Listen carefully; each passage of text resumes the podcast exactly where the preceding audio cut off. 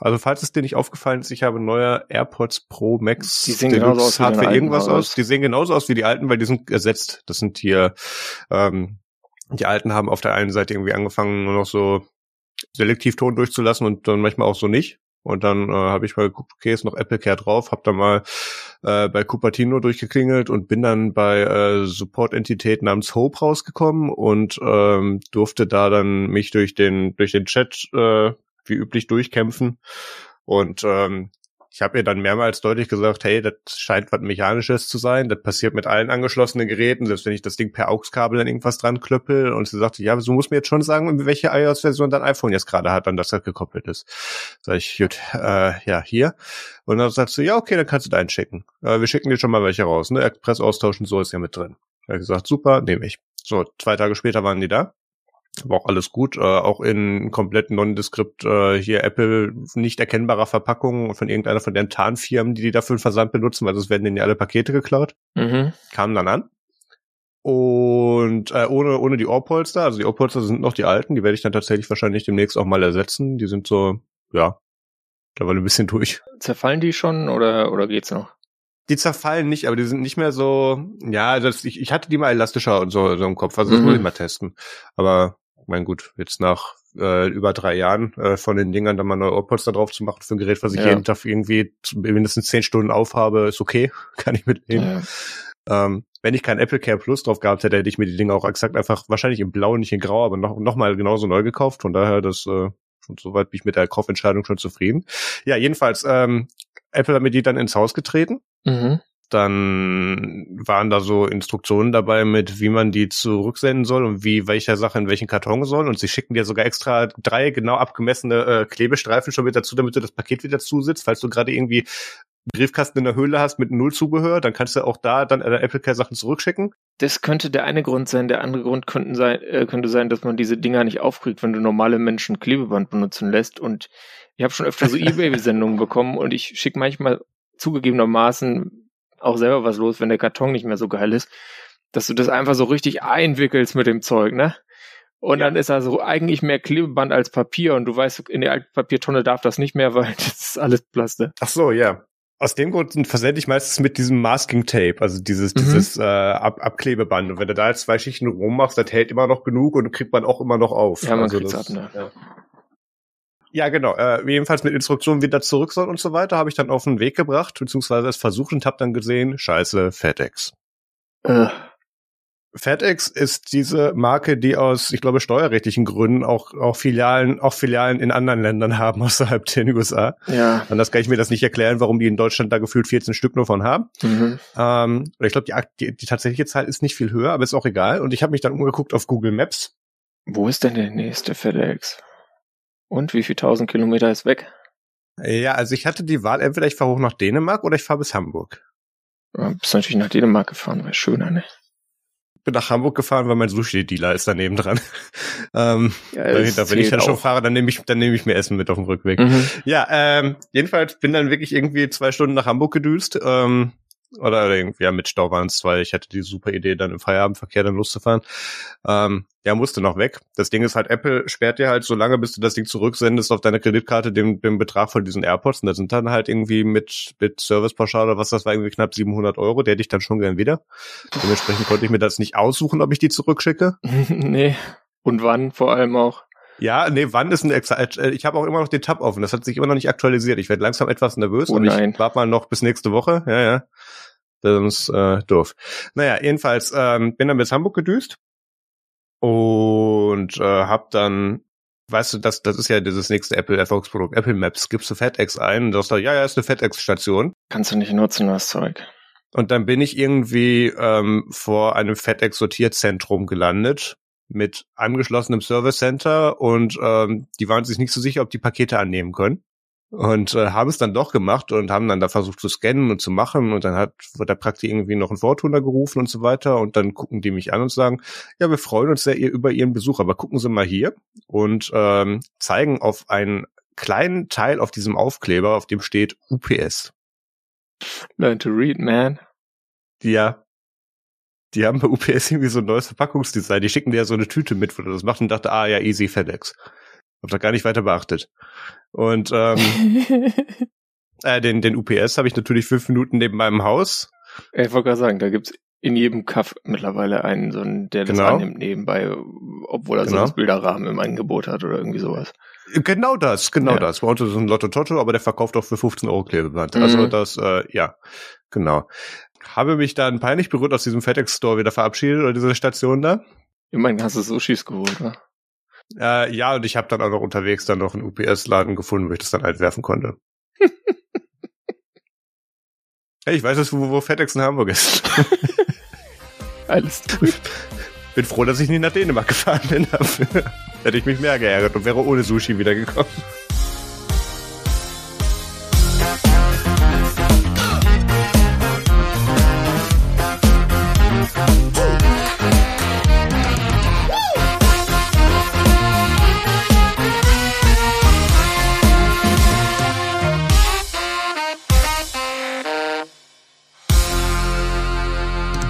Hallo und herzlich willkommen zu Technik Technik Folge 171. Heute ist der 12. Februar 2023. Mein Name ist Maus Quabeck und mit dabei ist der Peter Mack.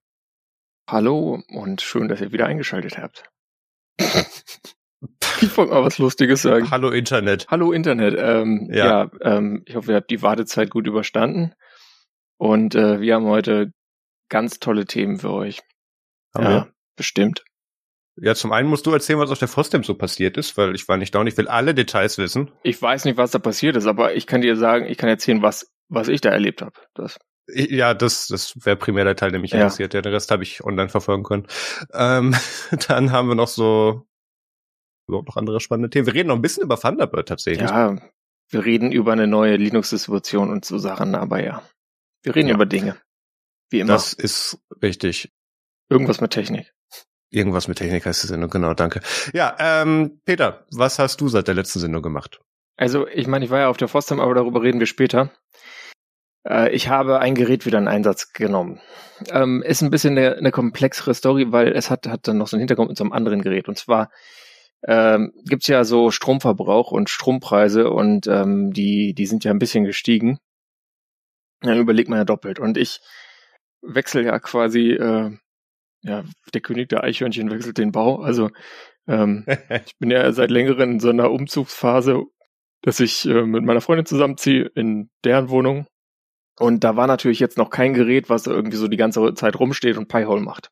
Und ähm, ich habe mir dann außerdem mal so ein, habe ich mal gefragt auf Mastodon, äh, hier, was sind denn so Geräte, die äh, so Strom messen können? So, weil ich gesehen habe, es gibt für, für dieses Apple-Universum von Eve irgendwie so Dinger, die halt so Stecker sind und dann kannst du da Knopf drücken und dann Stecker an, Stecker aus und können auch noch Strom messen.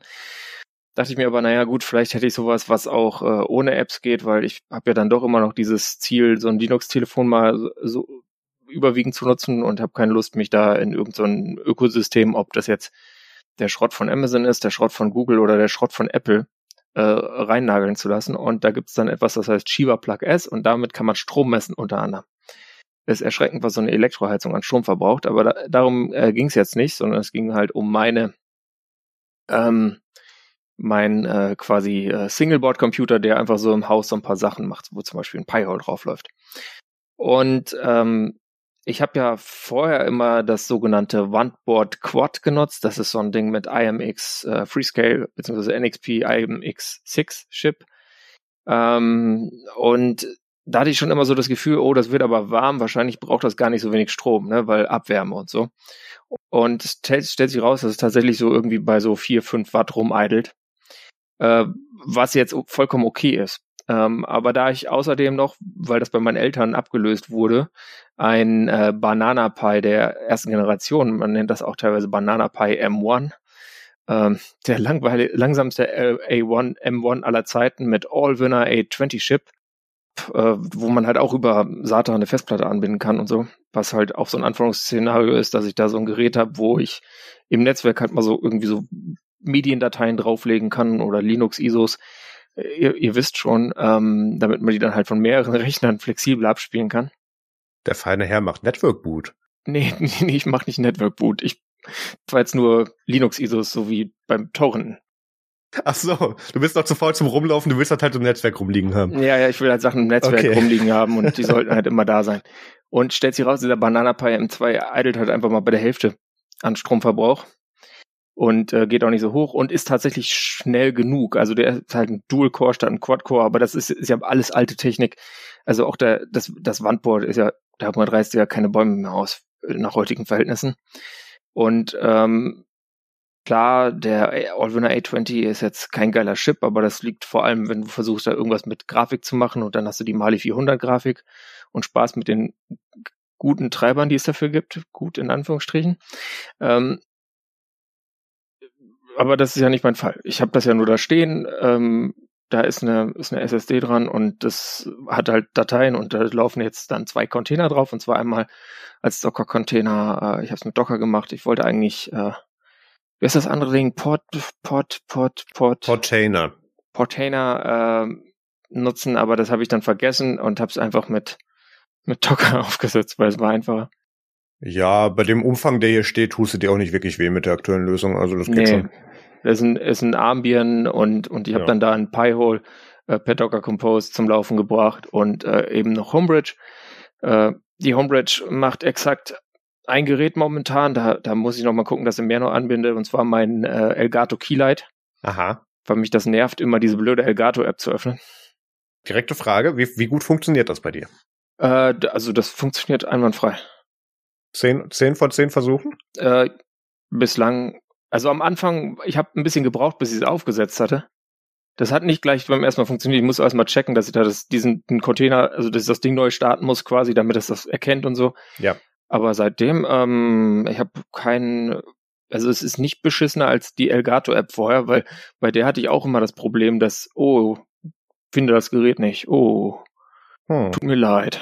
Kann ich nichts machen. Start mal alles neu. Ja, okay, alle drei Geräte neu gestartet, Router, Telefon, äh, Dings, äh, hier Keylight, äh, dann ging's wieder, aber das wird einem ja auch irgendwann zu blöd. Und Ja, in der Regel reicht's, wenn du das Keylight oder was auch immer noch startest, damit er den Discover-Prozess wieder anstößt. Das, das Ding ist, weswegen du das immer zu allen Zeiten in Homebridge siehst, ist, weil da die Liste gecached ist. Du heißt, du siehst da die Geräte drin, ob die gerade auch ansprechen oder nicht. Hat da einmal einen aktiven Netzwerkstream gesehen und lässt die dann da drin. Äh, ich habe bei meinen manchmal das Problem, dass der die einfach dann nicht an- oder ausschaltet. Der, der sagt dann, ja, okay, ich mache jetzt hier mal was, aber es passiert nichts. Und Ja. äh, ich glaube, da muss ich meine äh, Ringlight oder so mal doch mal aufschrauben und gucken, wie es dem WLAN-Chip geht. Vielleicht, vielleicht ist es bei mir auch so, weil ich einfach wenig Geräte habe hier, ähm, weil ich auch Mhm. versuche, die, die Anzahl gering zu halten, dass es deswegen ganz gut läuft. Aber ähm, noch zur Erklärung, Homebridge ist quasi äh, ein Weg, um weitere Geräte in diesen Apple Home Krempel reinzubringen. Ich bin davon jetzt auch nicht so super begeistert, aber meine Güte, äh, es ist halt tatsächlich komfortabler und deswegen nutze ich das jetzt. Und dann habe ich noch, äh, weil ich, weil ich ja hin und wieder mal so Chromebooks kaufe, ähm, ich will jetzt nicht sagen nachts und besoffen, meistens einfach nur nachts und übermüdet. Äh, Wenn es da irgendwas für 100 Euro gibt oder unter 100 Euro, dann bin ich schnell dabei. Und da habe ich mir dann jetzt nochmal ein äh, Gerät mit einem MediaTek 8183 äh, Chip geholt. Ähm, das ist das Asus Chromebook CZ1. Das ist ein Convertible, ähm, was für den Bildungsmarkt gedacht ist, weswegen es auch aussieht wie ein Panzer. Ah, Ähm, also das ist halt, äh, also es hat so eine Tastatur, Touchpad-Hülle, so Surface-Style, die du abnehmen kannst. Also so ein, so ein Ding da, so eine Tastatur mit Touchpad. Ähm, Tastatur ist auch ganz gut, ist halt jetzt nicht beleuchtet, das ist aber bei diesen Chromebooks typisch. Und ich meine, ich habe jetzt 100 Euro für das Ding gezahlt, also scheiß der, scheiß der Hund drauf. Äh, und dann hat's noch halt so eine Hülle, die so ein bisschen ruggedized ist und wo dann so ein die du halt so ausklappen kannst, ähm, so wie du beim Surface da hinten diesen, diesen Ständer dran hast. Geht jetzt nicht ganz so weit, aber ja. die Hülle erinnert mich an das Kindle-Cover von der Textur so ein bisschen. Ja, das erinnert einen auch an diese Kindle, kind oder an so Sachen für, für Kinder halt.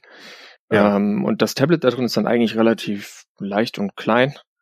Ähm, und ja, äh, also ist es so, dass Postmarket OS schon auf vielen von diesen Geräten lief, aber auf dem noch nicht. Und äh, da gibt's einen, der quasi Generan, der hat diese ganzen Geräte ähm, da irgendwie ge- also hinzugefügt und diese ganzen Ports und dann war in der letzten veröffentlichten Folge, ich glaube Folge 27 vom Postmarket OS Podcast, ging es um das Thema und da habe ich mir gedacht, ja, schreib's mal, ähm, dass du dann, dass ich dann noch ein Gerät kenne, was man auch noch portieren könnte. und das sogar habe. Das heißt, ich kann es dann auch testen, weil es gab, gibt auch Supports, da steht dann im Wiki, ja, also wird halt maintained von General, aber keiner hat das Gerät. Das ist dann auch irgendwie so ein wird nach Android Device Tree gebaut, aber keiner kann es testen. So ein lustiger äh, Status ist. Ich meine, bei diesen Chromebooks muss man sagen, wenn die ähm, die den gleichen Chip haben, dadurch, dass äh, Google da auch drauf Wert legt, dass da viel in Mainline-Kernel kommt, ähm, ist das im Allgemeinen äh, trotzdem ziemlich sicher, dass es laufen wird.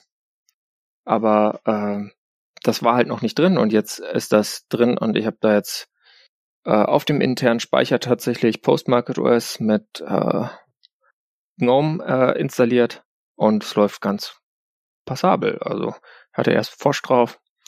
Ähm, das war auch okay, aber bei, bei dem Display finde ich die 2x-Skalierung zu viel und die 1x zu wenig und 1,5 ist das immer, naja, egal, äh, interessiert niemand, aber falls man jetzt mal ein Linux-Tablet sucht, ähm, generell diese, diese Chromebooks, äh, Chromebook-Tablets sind da durchaus vielleicht eine Empfehlung. Weil auf denen kann man halt was booten. Und es läuft dann. Marius, what happened in your life? Ich habe die letzten Wochen wieder viel mit, mit Videoschneiden und so Krempel verbracht und ähm, Nein. Doch, oh. oh. Und habe dabei und habe dabei dann festgestellt, dass irgendwie diese Parallels-Software, die ich dann noch sitzen habe, um hier ARM Windows 11 zu emulieren für ein paar Sachen, mir so ein bisschen in die Defaults eingreift. Ähm, egal was ich tue, dieses doofe Ding ähm, drängelt sich bei MP4-Dateien und bei WoW mittlerweile vor und wenn ich da dann irgendwie mal versehentlich Command-O mache auf einer Datei, dann bootet mir der Windows 11, anstatt dass QuickTime hochkommt was jetzt für den Vorgang eher nicht so gedacht ist, weil auch auch äh, Parallels braucht so ein paar Sekunden, bis die ihm steht. Und ähm, das, äh, das nervt mich dann immer. Das ist vor allem, wenn dann irgendwie so ganz äh, versehentlich dann irgendwelche Windows-Apps hochkommen, das irritiert dann auf dem Mac-Desktop immer so ein bisschen. Ähm, ja, weil ich habe ja hier diesen äh, nicht Convergence Mode, was ist das denn? Ähm, wie heißt das denn nochmal? Ja, dieser Modus wurde das einfach nativ als Fenster wie, wie, an, wie andere Mac-Apps dann, die, die, die App, die dann im Vordergrund stellt, anstatt dass du dann einen gesamten virtuellen Desktop hast. Ja, jedenfalls, das habe ich dann deinstalliert, weil ich habe auch festgestellt, dass ähm, ich habe da ja damals, als das rauskam für M1, ähm, habe ich da diese Probezeit mitgemacht und äh, habe dann auch die Subscription gekauft, weil es damals Level Levelator noch nicht, oder wo ich noch nicht wusste, ich glaube, es gab es schon, aber es, ich hatte damals noch nicht Levelator als äh, ARM-Port auf dem Schirm. Die Information war nicht angekommen. Die Information kam nicht an. Ja, das könnte daran liegen, dass die Website auch seit irgendwie zehn Jahren tot ist, die die da haben. Ähm, jedenfalls habe ich dann geguckt. Ich habe dann damals für dieses eine Jahr dann noch mal irgendwie 80 Euro gezahlt an Subscription dafür.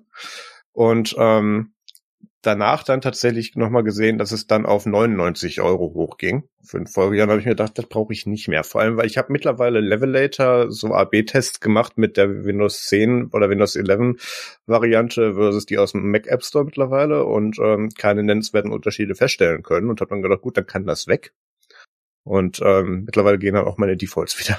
Das war mir relativ wichtig, weil das ist jedes Mal dann, dann ich hatte, ich hatte irgendwie für ein Projekt musste ich irgendwie 30, 40 Clips aneinander schneiden, musste die dann immer teilweise im Finder previewen, damit ich mir die nicht gleich in die Final Cut Library reinziehe, damit der, da nicht die Platte mit vollscheiß jedes Mal, weil das, ja, das, irgendwann komme ich auch nochmal wie File Libraries und, und Projektfiles bei Final Cut funktionieren, das ist so ein bisschen anstrengend.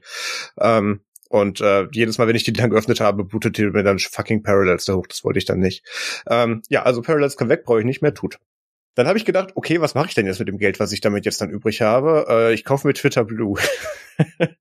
Gutes Investment, absolut top, beste, beste Sache. Ähm, auf jeden Fall besser, als wenn du dir Kryptoscams holst.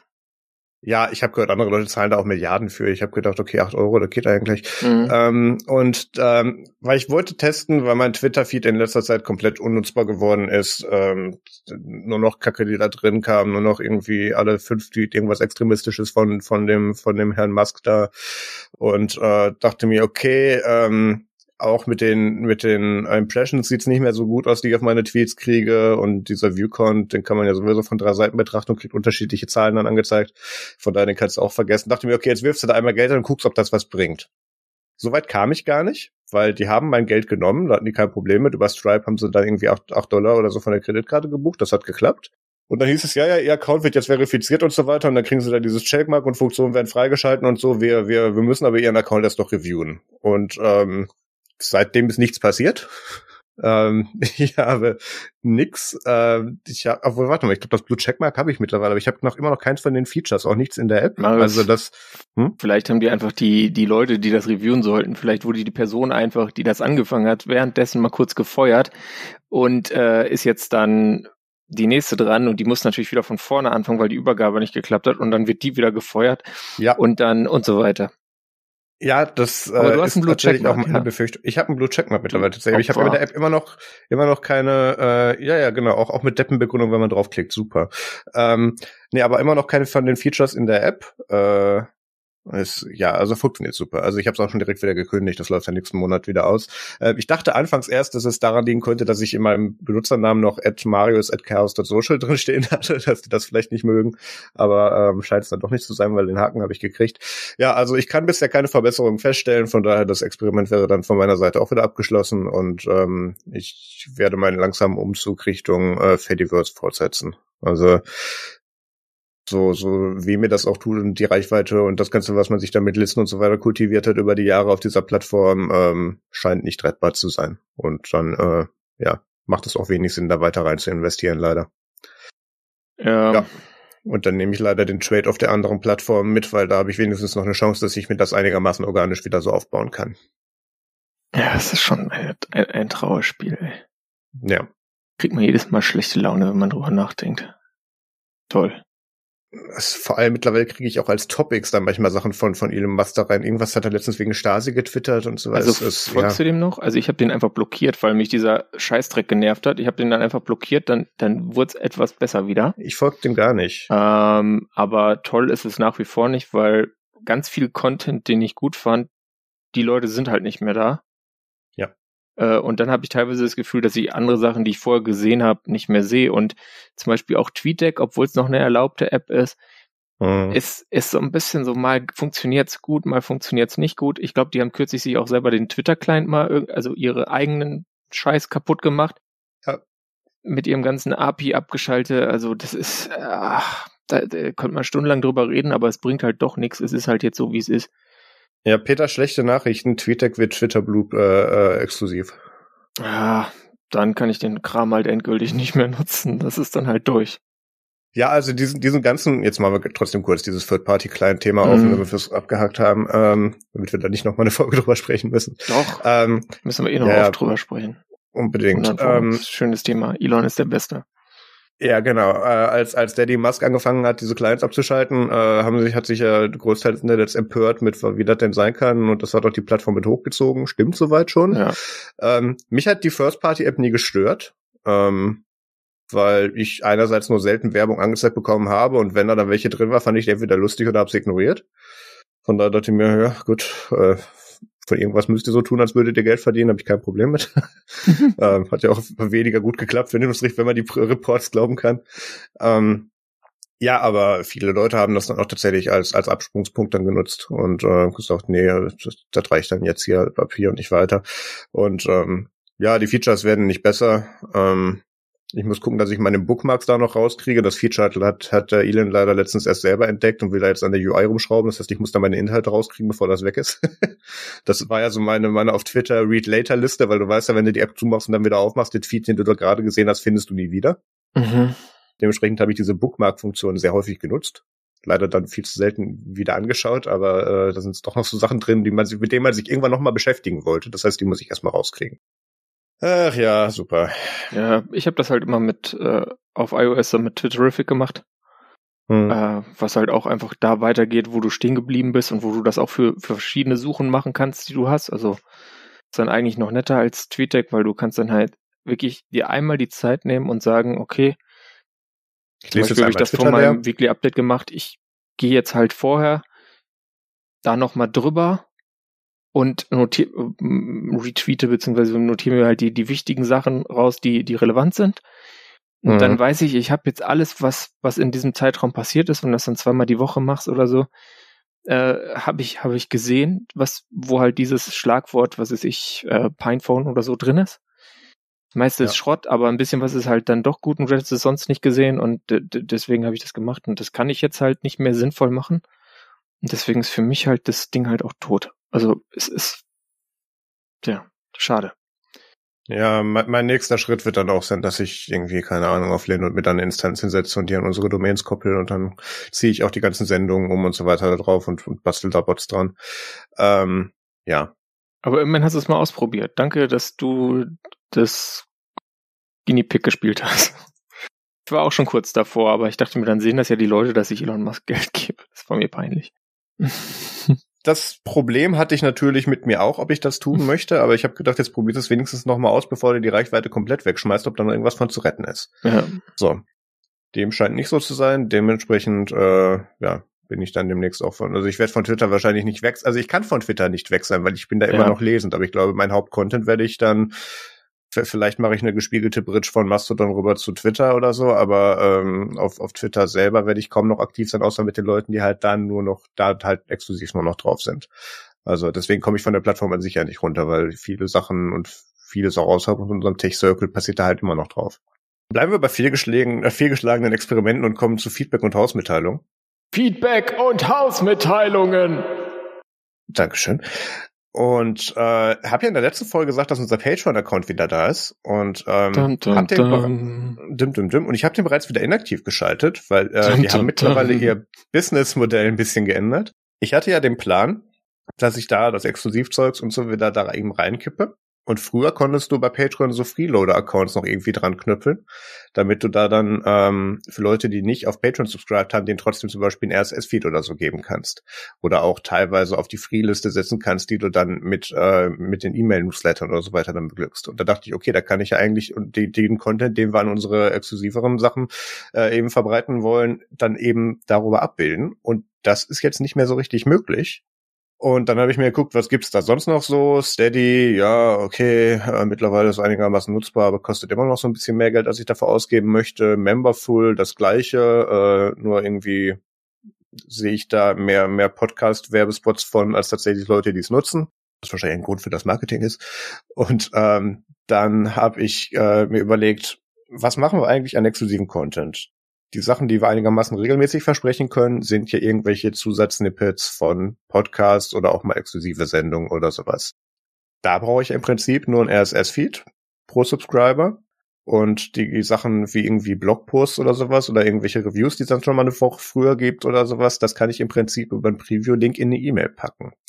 Und ähm, ich glaube, ich werde jetzt dann tatsächlich hingehen und werde für jeden ähm, Subscriber oder der uns irgendwie unterstützt, der dann so einen Podcast-Feed kriegt, dann da irgendwie einen passwortgeschützten RSS-Feed machen. Ich habe nochmal mir die App-Landschaft der Podcast-Apps angeschaut. Das können mittlerweile so gut wie alle Apps. Ähm, das heißt, du musst da dann, wenn du diesen Link kriegst, einmal leider ein Passwort und Benutzernamen eingeben. Tut mir leid, kann ich nicht ändern, aber sonst geht da halt einer hin und kopiert sich diesen Link daraus und das scrapt einmal unseren FTP-Server durch und guckt, was es da so gibt und äh, kann dann eben darüber jedem dann eben ein Podcast-Feed bereitstellen. Und ähm, da wir eh über E-Mails kontaktieren, kann ich dann noch irgendwie alle ein oder zwei Wochen oder je nach Bedarf oder sowas dann mal eine E-Mail mit einer kurzen Zusammenfassung, was es gerade gibt, mit einem entsprechenden Preview-Link dann eben hinschicken. Und dann spare ich mir die Plattform drumherum. Es gibt immer noch Leute, denen das zu viel Aufwand ist. Dementsprechend werde ich da wohl den PayPal-Button und wo auch immer hier die, die ganzen, habt ihr auch LiberaPay und so weiter, die das ähm, die, die werde ich dann und werde dann da auf jeder Plattform was klicken und hoffen, dass das einigermaßen wegen den Gebühren lohnt. Gucken wir mal. Äh, aber der Hauptcontent wird dann tatsächlich darüber ablaufen. Also ich habe auch schon, mittlerweile haben sich viele auch gemeldet, die, ähm, die uns unterstützen und gesagt, hier, ich möchte gerne auf die Liste und so weiter. Und den habe ich auch alle geantwortet mittlerweile. Ähm, äh, da noch in, im Glauben, dass ich das auf eine Plattform umziehe, aber ich werde dann jetzt tatsächlich selber was dafür basteln.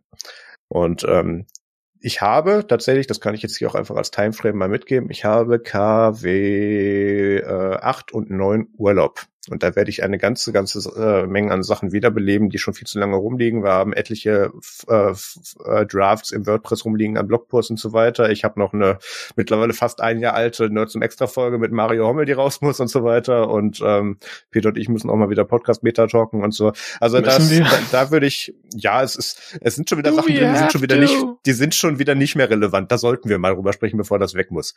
Ähm, ja, und, und dementsprechend, ja. da will ich dann dieses ganze Zeugs wieder aufbauen. Ich, ich muss auch nur zum Extra als, als Seite wiederbeleben und so. Also da habe ich mir jetzt endlich mal Urlaub für genommen, damit das passieren kann, weil sonst kriege ich das nicht nebenher hin. Das funktioniert einfach nicht. Und ähm, da kann man dann was zu erwarten. Ähm, da würde ich dann auch sagen, dass wir dann ab der nächsten Folge, äh, Peter, uns vielleicht dann irgendwie noch nach der Aufnahme noch mal zehn Minuten hinsetzen oder vielleicht, wenn wir beim Themensortieren feststellen, okay, das Thema passt jetzt nicht mehr rein, dass wir das dann einfach in zehn Minuten dann noch mal nach der Folge kurz besprechen und das wird dann ein exklusiver Teil oder sowas. Da könnten wir mit mhm. relativ überschaubarem Aufwand tatsächlich auch noch Content mit zu produzieren, wenn das für dich so in Ordnung wäre. Ja, solange es nicht immer die Singleboard-Computer-Kategorie ist, ist alles gut. Nee, die fliegt ja immer erst im Schnitt raus, nicht in der so, davor. Ja. Was auch nicht stimmt. Ich, ich, ich will da mittlerweile über mein Thema, weil ich, ich das weiß, getroffen hat. Aber das stimmt, weiß. ich hatte das überdurchschnittlich oft getroffen. Aber das lag noch daran, dass du manchmal einfach sechs Stück mitbringst. Ja, diesmal habe ich zum Glück keins dabei, von daher. Das stimmt. Muss was anderes rausschneiden. Ja, kriegen wir hin. Gut, wir sind doch wieder viel zu viel, viel zu lange dran. Ja. Also ähm, das, das, das Member-Zeugs geht weiter. Den Patreon werde ich exklusiv abschalten, äh, beziehungsweise effektiv abschalten und das irgendwie umleitet. Da gibt es eine Möglichkeit. Und dann muss ich da noch eine Landingpage irgendwie basteln, die dann aufklärt, wie da was funktionieren kann. Und ähm, die Leute, die mir bereits per E-Mail geschrieben haben, ihr kriegt dann in den besagten Wochen, in denen ich Urlaub habe, Post von mir und dann ähm, bringen wir das Ganze an den Start. Für die, die jetzt nachgucken müssten, was KW8 und KW9 ist. Achso. KW8 beginnt am 20. Also Februar. 20. Februar, das heißt irgendwie Ende Februar, Anfang März kommt das dann. Ganz genau. Gut, dann kommen wir jetzt zum Feedback-Aufruf. So, ich dachte Follow-up. Na gut, ähm, haben wir noch nicht dann machen wir, Feedback machen wir den auch noch. Will, willst du den machen? Ja, und zwar könnt ihr okay. uns eine E-Mail e schicken, wieder, ihr wisst schon, an, an Dom und Ian. Äh, genau. Also äh, domian.techniktechnik.de für Feedback. Ihr könnt äh, auf techniktechnik.de unter dieser Folge einfach direkt kommentieren. Das ist dann toll, weil dann können auch andere theoretisch eure Punkte aufgreifen. Äh, oder ihr kommt in den Chat, der läuft per Matrix und Telegram und die Links dahin findet ihr unter techniktechnik.de slash chat. Yay. Und damit kommen wir zum Follow-up. Maximal sieben Kreuze. Das hat nicht funktioniert, diese Folge sehe ich gerade. Ähm, Wir fangen an mit einem Thema, das äh, Peter sehr freut, weil es wieder das Delay von Apple aufgreift, ähm, die, mit der Mac Pro Transition zu Apple Silicon. Ähm, unter anderem, weil hier hat jetzt ähm, äh, David Irme vom äh, MKBHD, früher Android Authority, glaube ich, ähm, aufgegriffen, dass er versucht hat, sein ähm, seinen äh, Mac Pro äh, für Apple Trade-In irgendwie flott zu machen und hat den da konfiguriert. Der hat irgendwie vorher knapp irgendwie 52.000 US-Dollar gekostet oder so und ähm, nee, sogar über. Und äh, Apple äh, hat dann jetzt gesagt, ja, äh, wir würden dir noch 970 Dollar dafür geben, ist okay, ne? Aber nur ein Gutschein, ne? Weißt du, weißt du Bescheid. So, ähm, easy. Ja, und das zeigt ja halt einen schönen äh, 98-prozentigen äh, Verfall im Wert dieses Gegenstandes auf, der jetzt nur drei Jahre alt ist und immer noch. Ähm, Aber ja. Marius, es reicht immerhin für ein äh, Mac Mini mit M2. Ja, aber du kriegst nicht mal die Rollen für den Mac Pro für den Preis, den sie dir da anbieten. Ja, also ich weiß. Ja, aber diese Trade-in-Values, ich meine, das, das, das weiß ja jeder, dass, das, dass man das nur machen kann, wenn es einem wirklich egal ist und man sagt, also wenn einem das Geld egal ist und man sagt, Hauptsache weg damit, ich will mich nicht drum kümmern. Ja. Nehmt ihr das, gebt mir einen Gutschein. Also für die Leute, die zu viel Geld und zu wenig Zeit haben. Für die ist das was, für alle anderen kannst du einfach sagen, lass das sein mit dem Trade, denn ist Quatsch. Also hier sieht man halt extrem gut, wie, wie sehr das irgendwie verfällt. Bei den iPhones und bei den Apple Watches war das immer noch okay. Da kriege ich vielleicht woanders nochmal zwei bis 300 Dollar mehr für, aber das, da war es nicht, da hat es nicht so sehr wehgetan im Gesamtkontext.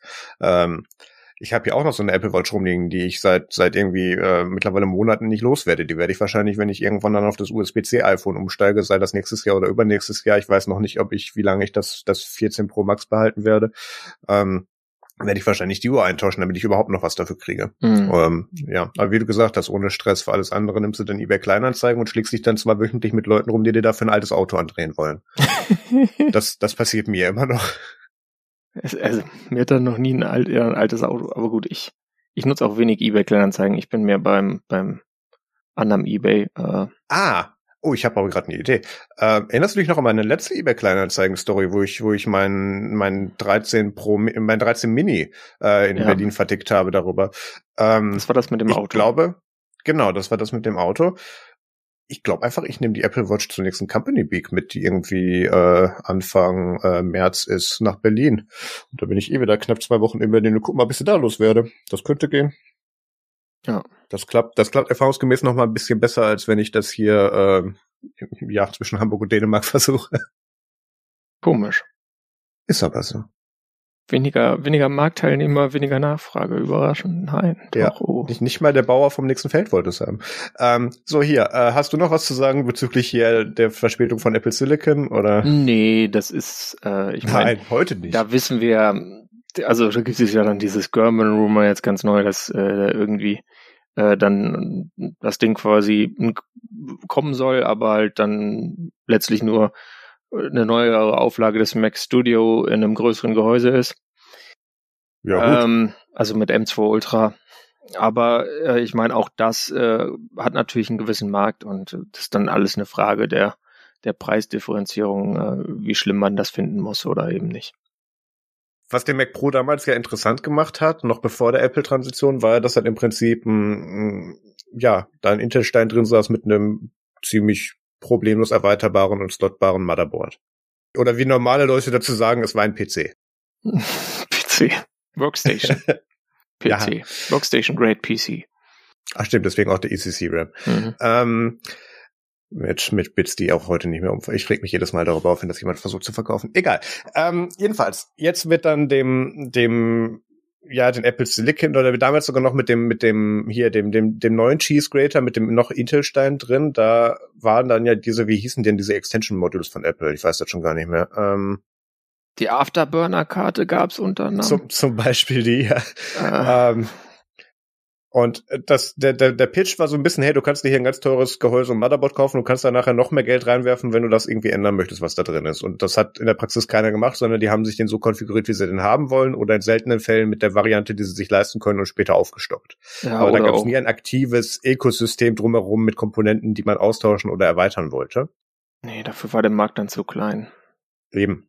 Weswegen ich es jetzt auch wenig problematisch finde, dass sie da dann zurück auf äh, System on a Chip äh, zurückgehen und ähm, äh, System, äh, doch immer ein System on a Chip und ähm, da dann eben sagen, oder Apple Silicon, und da dann sagen, okay, äh, dann musst du jetzt dir halt vorher überlegen, was du haben willst, wie üblich, aber dann kriegst du jetzt hier auch viele M2 Pro Ultras Deluxe aneinander getackert, wie du haben willst und so, und da passt das schon. Ähm, müssen sie jetzt halt nur endlich mal machen. Und meine Theorie ist ja immer noch, dass sie halt den nächsten großen, das nächste große äh, ja, Chip-Announcement abwarten, weil sie können das Ding jetzt schlecht mit irgendwie vier aneinander getackerten originalen M1s rausspringen oder so, oder auf welcher Strukturweise mm. sie sich gerade auch immer bewegen. Und ähm, dementsprechend hängen sie da noch hinten dran. Ja, ich meine, das ist halt, äh, Apple hat da wieder Spezialkram gemacht, dann halt auch innen drin mit so Karten. Also eigentlich war es PCIe, aber halt dann in so Enclosures und. Aber halt mit Strom. ja, ja, in, in Fancy und so. Also eigentlich auch ganz gut, aber halt dann wieder so ja. speziell und äh, wenn sich da dann noch nicht mal die äh, Sonnets, äh, so Sonnet als so ein Apple äh, Aufrüst Anbieter seit ewigen Zeiten da irgendwie groß draufstürzen, dann weißt du halt, okay, es gibt, es sieht keiner am Markt. Ja. Und ähm, ich meine, das, was interessant zu sehen wird, denke ich, beim nächsten Mac Pro ist, äh, laufen da trotzdem dann äh, klassische GPUs drin. Also kann ich da irgendwas über PCIe reindongeln, was dann irgendwie einen Wert hat, weil den RAM werde ich wahrscheinlich nicht upgraden können. Also kann ich dann nur irgendwie mir, mir irgendwie zusätzliche Disks reinbauen, also dann halt also ein bisschen langsameren Speicher quasi damit ich halt mehr wegspeichern kann. Ähm, und dann, dann müssen es eigentlich schon GPU sein, damit das Ding Sinn ergibt, weil irgendwas muss ich halt da erweitern können, sonst kann ich halt auch gleich ein Mac Studio nehmen und äh, fertig ist. Sonnet hat übrigens ganz gute Angebote für Mac, Mac Studios und, und Zubehörkram. Ja, ja. Das sieht auch wesentlich besser aus, als das du mit Mac Pros kriegst, wie du es gerade gesagt hast. Der Markt wurde nicht erkannt. Nee. Ich äh, pack jetzt mal das übernächste Thema direkt dahinter. Ähm, Aha. Und zwar kommen wir von, von seltsamen Dingen, die ein bisschen sinnlos sind, zum nächsten seltsamen Ding, was ein bisschen sinnlos ist. Und zwar haben Forscher eine Sportuhr mit einem Blob entwickelt. Wenn ihr jetzt zu viel Richard Stallman zugehört habt, denkt ihr, dass mit Blob irgendwie proprietäre Firmware gemeint sein könnte. äh, wie man sie zum Beispiel für dieses Apple äh, MagSafe Duo Ladeäumel-Ding da braucht. Aber nein, es geht hier um einen Organismus, äh, den man äh, Blob nennt. Das ist ein äh, Schleimpilz. Und äh, die haben quasi in ein Variable ein, äh, haben sie eine Kartusche dran gemacht. Da drin ist ein Schleimpilz. Und wenn man den füttert, also man muss ihm irgendwie so ein bisschen Nährstoff geben und vor allem auch Wasser, äh, dann äh, kann die auch ähm, nicht nur die Zeit anzeigen, sondern noch weitere Daten erfassen. Also äh, ich glaube Herzfrequenz war es. Also ja. dann habe ich alle meine Funktionen, die die Uhr hat. Wenn ich den aber natürlich vergesse, diesen äh, armen Blob, dann vertrocknet der. Und da der die ganze Zeit unter Strom stöt, steht äh, sonst, wenn er nicht vertrocknet ist, äh, dann äh, ja, geht eben diese Funktionalität nicht, weil kein Strom, kein, kein Sensor funktioniert. Also sie haben quasi einen, einen Organismus eingebaut als Real-Life Tamagotchi, der äh, biologisch äh, gefüttert werden muss, damit alle Funktionalitäten weiter bestehen. Ich muss ehrlich sagen, ich hoffe, dass das nie so auf den Markt kommt. Sieht auch gut aus, weil es waren nur Forscher, aber und das Ding sieht nicht aus wie ein Produkt, sondern wie halt ein Bastelding. Aber naja. Also früher hat man gesagt, wenn du einen Pilz am Arm hast, geh zum Arzt. Heute sagt man, oh, das könnte ein Produkt sein. ähm, das ist, Ähm, ich ich finde das sehr interessant. Also ich kann mir das nur so erklären, diese, diese äh, Studenten da haben irgendwann festgestellt, oh, der, der, der Pilz geht auch, wenn man da Strom durchleitet. Was machen wir jetzt damit? Äh, Variable, okay. Und wir machen auch so ein bisschen, dann, dann, dann kam irgendwie die, die Science-Abteilung dazwischen noch dazu und hat gemeint, oh, dann machen wir da jetzt auch noch eine Studie draus und gucken, wie sich die Leute verhalten, die das Ding am Arm haben und ob die sich daran erinnern, das zu füttern und so und wie die sie ihre Beziehung danach zu diesem Tamagotchi am Arm da irgendwie definieren. Und ähm, wenig überraschend ähm, ist das mehr so ein Tamagotchi-Gimmick im, im, im, in, der, in der Wahrnehmung geworden, als tatsächlich, dass man da für ein Lebenslebewesen irgendwie am Arm regelmäßig äh, ja, mhm. sich drum kümmern muss. Ich weiß auch noch nicht genau, wie das die Menschheit weiterbringt, aber es sieht interessant aus. Weil man es kann. Genau. Theoretisch könnte man das auch über das nächste Produkt sagen, weil man es kann. Und zwar äh, war es äh, dieser sehr talentierte Teenager, über den wir schon öfter gesprochen haben. Gott, hängt der, hängt der Rudra da auch wieder ja, mit drin? das ist wieder Rudra. Oh Gott. Und zwar, der hat ja, also Rudra, äh, der hat ja schon Unity quasi wieder ans Leben gebracht und dann das Ubuntu Unity zum offiziellen Spin jetzt gemacht Flavor. und jetzt Flavor, genau, und jetzt hat er Langeweile gehabt, dass ich, ja, komm mal, nur mal was Cooles und mach mal so richtig auch dick die, die Marketingmaschine an. Und das heißt BlendOS. Und das ist quasi nicht nur immutable, sondern es ist auch the ultimate blend. Man äh, bekommt laut Marketing Copy quasi alle Linux-Distributionen in einer. Äh, Apps from any distribution. Das äh, ist auch äh, ja fast richtig sind, glaube ich, nicht alle. Also es ist Ubuntu, Fedora und Arch. Aber ganz im Ernst, was in keiner von diesen drei Distros an Sachen, die man jetzt auf dem Desktop nutzen würde, paketiert ist. Und dann auch nicht in Flatpak. Hm. Das ist halt auch nicht paketiert. Würde ich behaupten. Das, das, das würde dann nicht die Definition treffen, das ist richtig, ja. Ne, das, das, das brauchst du dann auch nicht. Und ähm, das Ganze wird gemanagt, äh, basiert, also benutzt ein anderes Produkt äh, oder ein anderes Projekt und das ist Distrobox. Und Distrobox ist quasi äh, so ein Container-Generierungsding, wo ich sagen kann, ja, ich hätte jetzt gern äh, diese App von der anderen Distro in diesem Container installiert, weil mhm. dann muss ich halt nicht irgendwie, keine Ahnung, äh, mit dem AUA da stundenlang rumkompilieren oder ähm, ich will das einfach jetzt in der supporteten Variante haben und sagen, ich nehme jetzt das Ubuntu Package, obwohl ich jetzt sonst vor allem Fedora nutze und äh, habe dann meine Ruhe. Genau. Ich glaube, da war ich auch wieder im Raum, als diese Idee entstanden ist, ähm, weil da ergibt die Konversation, die ich mitbekommen habe, als ich irgendwie mit Wimpy und ein paar anderen dann im Ubuntu Summit rumsaßen, irgendwann kam Rudra dazu und danach ging es drei Stunden um App-Formate, so ein bisschen mehr Sinn. Oh. Ähm, ich glaube, daher kam das wieder. Ähm, wenn man nach der Timeline gehen kann, kommen noch ein paar Projekte auf uns zu mit Ruder. Ähm, ja, ja, nein, das, das überrascht mich immer. Also einerseits, wie viel Tagesfreizeit er offensichtlich hat. Gut, er ist noch Schüler. Der macht sein, lässt seine Hausaufgaben jetzt von ChatGPT machen. Der Junge hat Zeit. Ja, also gut. ich sag's mal, also gut, in meiner Aus während meiner Ausbildung hieß es, weil ich war dann immer der, der Typ, der da hinten irgendwas mit Linux gemacht hat. Da haben sie mich dann in der Ausbildung soweit in Ruhe gelassen. Solange der Typ irgendwas mit IT macht, passt das schon. Können wir danach im Ausbildungsnachweis schreiben, ja. geht schon. Wenn das auf die Schule auch so anwendbar ist, dann geht halt. Nee, also das ist eine interessante Idee, ist natürlich hier äh, auch angelehnt, ähm, oder zumindest der Teil des Gesprächs, das ich mir noch erinnere an dem Abend, auch natürlich teilweise auch äh, Richtung der gesamten Ideologie rund um Snaps und auch natürlich ja auch mit Flatpaks, mit den verschiedenen Flatpak äh, und Snap Ah, es hieß nie Frameworks. Wie ist der? Snap Base? Ich glaube, es war ja der Base Snap. Mhm. Ja, die Runtimes, aber es hieß dann in, in, genau, bei Flatpak ist es Runtime und bei, bei uh, Snap war es Base. Ja. Ich weiß nicht, ob sie das mittlerweile umbenannt haben, wo es dann darum ging, du hattest halt ganz lange, als das rauskam, irgendwie ein 1804er Basis darunter oder so und mittlerweile kannst du halt sogar die ganze Distro darunter auswechseln. Gleiches Thema, du äh, machst dir da einen einigermaßen ansprechbaren Container rein, auf dem dann innen drin alles läuft, damit das Ding denkt, ich bin ein Arch Fedora oder was auch immer und da drin läuft dann nativ in Anführungszeichen das Paket und mit den ganzen Plugs nach außen, damit das dann mit allem drumherum auch kommunizieren kann. Ähm, ja, ist ganz nett. Das ist jetzt hier in einer Distro tatsächlich so mit mit drin. Ähm, das sollte relativ updatebar sein, weil in dem besten Fall weiß ja der Rest vom, voneinander gar nicht, dass der Rest da ist und miteinander irgendwie kommt, kommen die sich gar nicht in die Quere. Von daher, das sollte schon funktionieren. Ja. Ähm, der Spin allerdings in zu sagen, ja, ich möchte jetzt, oder ach, das ist dann für die Ultrapuristen. Da hätte ich gern das Fedora-Package, da will ich aber unbedingt das aus dem AUA und da hinten will ich dann aber Ubuntu, die dürfen sich aber alle nicht sehen oder nur wie ich das will. Und ähm, ich bin mir sicher, dass es Leute gibt, die das haben wollen. Äh, ich gehöre nicht dazu. Ja, es ist, glaube ich, auch so, dass je nach Desktop, was du wählst, dann nimmt er das aus einem anderen, aus einer anderen Distribution, dann nimmt er irgendwie Mate aus Fedora. Man ja. muss auch dazu sagen, das Fedora, was da jetzt drin ist, ist Fedora Rawhide. Ja.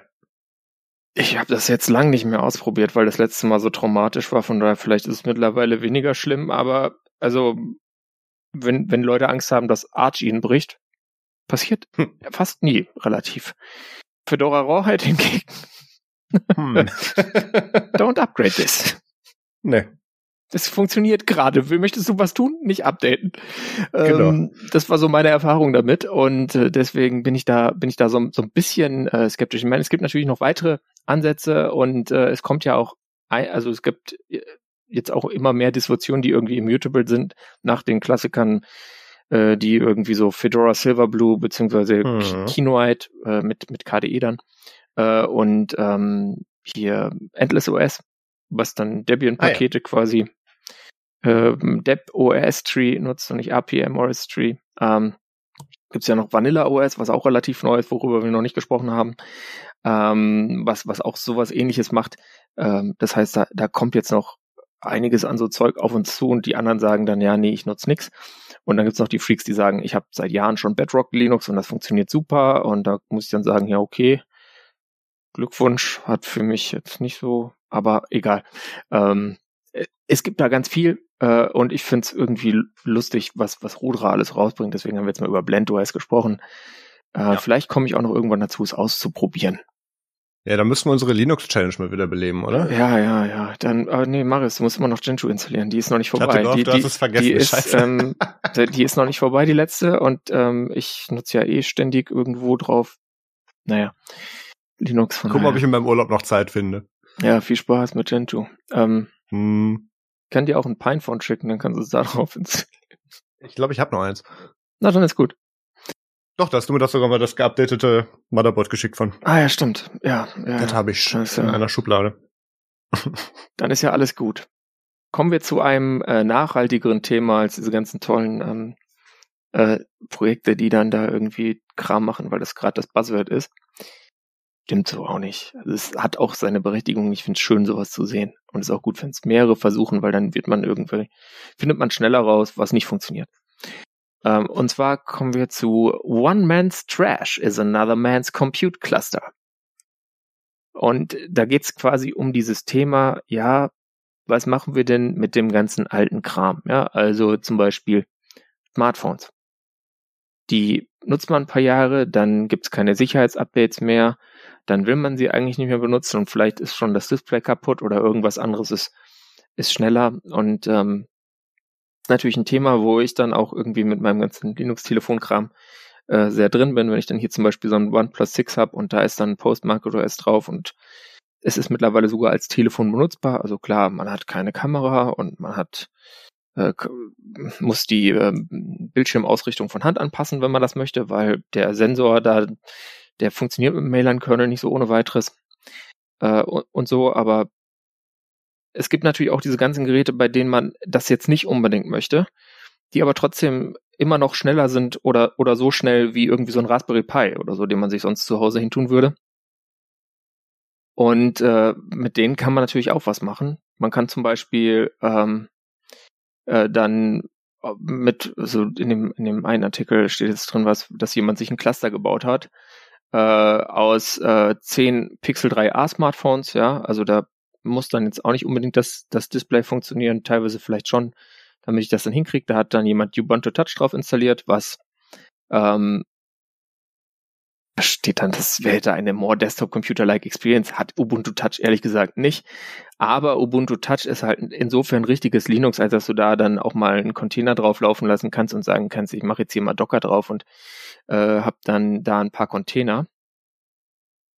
Und äh, so kann ich mir dann halt aus äh, Sachen, die für andere Leute eigentlich ja nicht mehr nutzbar sind oder Müll, da ist jetzt vielleicht das Pixel 3a fast noch zu neu für die Kategorie, kann ich mir halt äh, so wie ich jetzt meinen Banana Pi weiter nutze, hätte ich mir theoretisch auch irgend so ein äh, altes Android-Smartphone nehmen können und darauf eben mein Pi-Hole und Dings laufen lassen können. Falls das USB-Host unterstützt, äh, ist das dann sogar attraktiv, weil dann kann ich es auch über Kabel anbinden und muss nicht darauf setzen, dass dieser WLAN-Chip bei Dauerlast irgendwann den Geist aufgibt. Aber Limitationen gibt's. Aber natürlich ist äh, die in Anführungsstrichen ökologischste Verwendung eben, wenn man es irgendwie weiter nutzen kann, ja und man äh, es nicht recyceln muss, weil beim Recyceln geht halt dann doch immer viel verloren und viel Energie muss aufgewendet werden. Da dann auch noch ein äh, Paper dazu, was äh, das Ganze auch nochmal beleuchtet und äh, finde ich irgendwie ganz cool. Das ist tatsächlich quasi das Skript von einer Videoidee, die ich schon eine Zeit lang hatte. Weil ich habe ja, du hattest eingangs schon mal äh, den Faktor Stromverbrauch mal angesprochen. Und ich habe ja mittlerweile, wie ich finde, mein, meine Home Appliance ist eigentlich ganz gut stromtechnisch minimiert, da die hauptsächlich auf Raspberry Pi Computern laufen.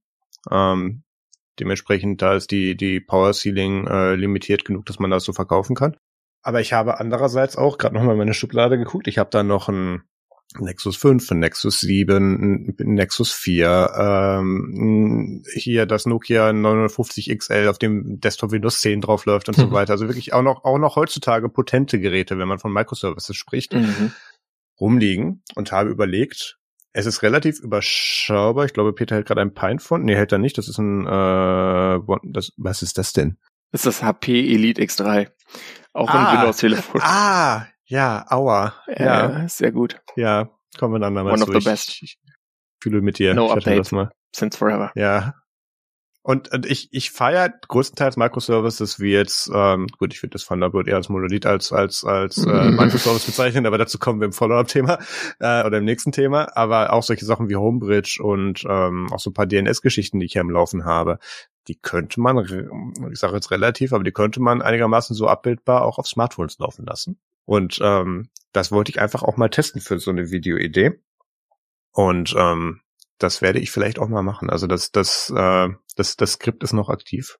Guck ich mal, vielleicht kriege ich das hin. Ich werde wahrscheinlich, ich werde wahrscheinlich kein Cluster daraus machen, sondern das tatsächlich dann, okay, auf dem Gerät läuft das Homebridge, auf dem Gerät das so, weil für, für mehr braucht man den Aufwand nicht, mhm. aber das, ähm, ja, die, die Über, äh, Überidee für, für dieses Video war dann eher so, ähm, was kann man mit einem alten Smartphone noch machen? Und da ist der erste Teil natürlich mit, okay, benutzt das jetzt als bessere Webcam, weil das ist bessere Kamera drin in den allermeisten Geräten, als du in die in einer bezahlbaren Webcam jemals kriegen würdest. Deswegen habe ich ja auch noch ein iPhone X zum Beispiel liegen, was mir bedauerlicherweise jetzt klar wurde, leider nicht diese ähm, Handover-Geschichte mit macOS nativ kann. Das heißt, da muss ich noch mit Software drunter, aber das macht die Kamera Gibt's nicht ja schlechter. Auch Droidcam und Co. Genau, genau.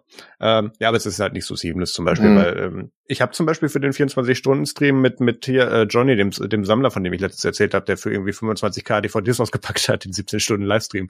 Ähm, Äh, da habe ich zum Beispiel meine, mein iPhone 14 äh, Pro Max habe ich da komplett ähm, über den gesamten Zeitraum als mobile Kamera noch mitverwendet und das ging nativ so in OBS rein auf dem Mac. Also das war, das war wirklich geil. Das ist ja auch nicht überhitzt.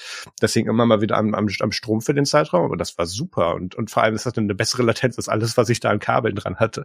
Also da, da, ich muss mir echt nochmal den Stack anschauen, wie, wie Apple das da macht äh, mit, mit Netzwerk und, und wahrscheinlich müssen sie da Wi-Fi Direct für machen. Das kann ja. ich mir das nicht erklären. Aber ja, ist äh, komplett Sidetrack hier.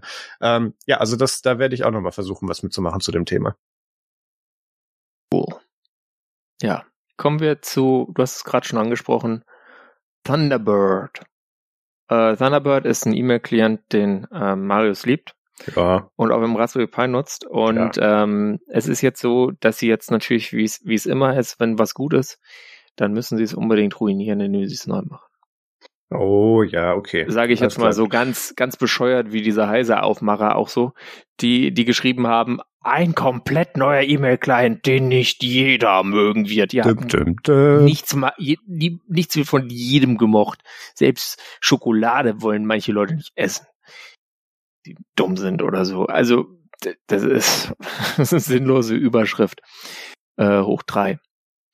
Ähm, ja, wir wissen ja, dass Thunderbird zwischendurch mal so ein bisschen stagnierte, um es freundlich zu sagen. Es wirkte so abgehängt und äh, mit, mit jeder ESR-Version haben sie mal so irgendwie diese grundsätzlichen Mozilla-Stack, der da drin steckt, mal wieder neu übergestülpt äh, und sonst halt hier und da mal was eingebaut. Ähm, ähm, aber seit ein paar Jahren finde ich und auch schon so seit drei, vier Jahren ähm, merkt man ja, dass das Ding noch lebt und äh, eigentlich auch lebendiger und lebendiger wird, ja, mit der, mit der OpenPGP-Unterstützung und dann jetzt kürzlich diesen komischen bunten Icons, die ich nicht mag, aber gut, da muss ich jetzt mit leben.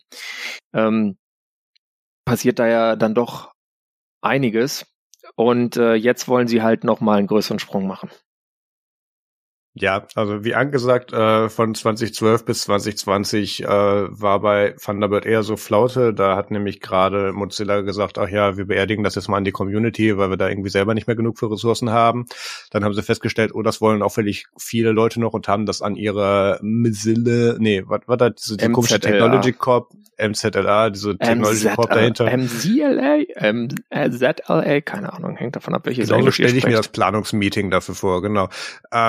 Haben sich da diesen Namen ausgedacht und haben das dann an diese an, an diese Technology Group unter die Tochterfirma von von von Firefox und Mozilla irgendwie abgehangen. Und äh, da dann wieder angefangen dediziert Leute vor einzustellen. Und seitdem gab es da einen großen Aufwind. Ähm, äh, ein Projekt, in dem Ryan Sipes sehr gut aufging, äh, wo ich anfangs noch Zweifel hatte nach seinen Bemühungen in vorherigen Projekten, aber ähm, bei Thunderbird macht er echt geilen Scheiß, muss man einfach so sagen, mhm. anerkennen. Ähm, ja, und äh, jetzt haben sie dann hier auch nach, äh, wo wir hier darüber schon ein paar Mal gesprochen haben, mit den K9 äh, äh, und den Mozilla Thunder oder Thunderbird for Android, ähm, den Bemühungen jetzt dann auch mal angefangen zu sagen, was wir denn im Desktop-Client noch verbessern möchten. Und da stehen seit Jahren visuelle Verbesserungen im GUI im Raum, weil das Ding halt immer noch so wie, keine Ahnung, äh, äh, Outlook Mobile von 2003 aussieht teilweise.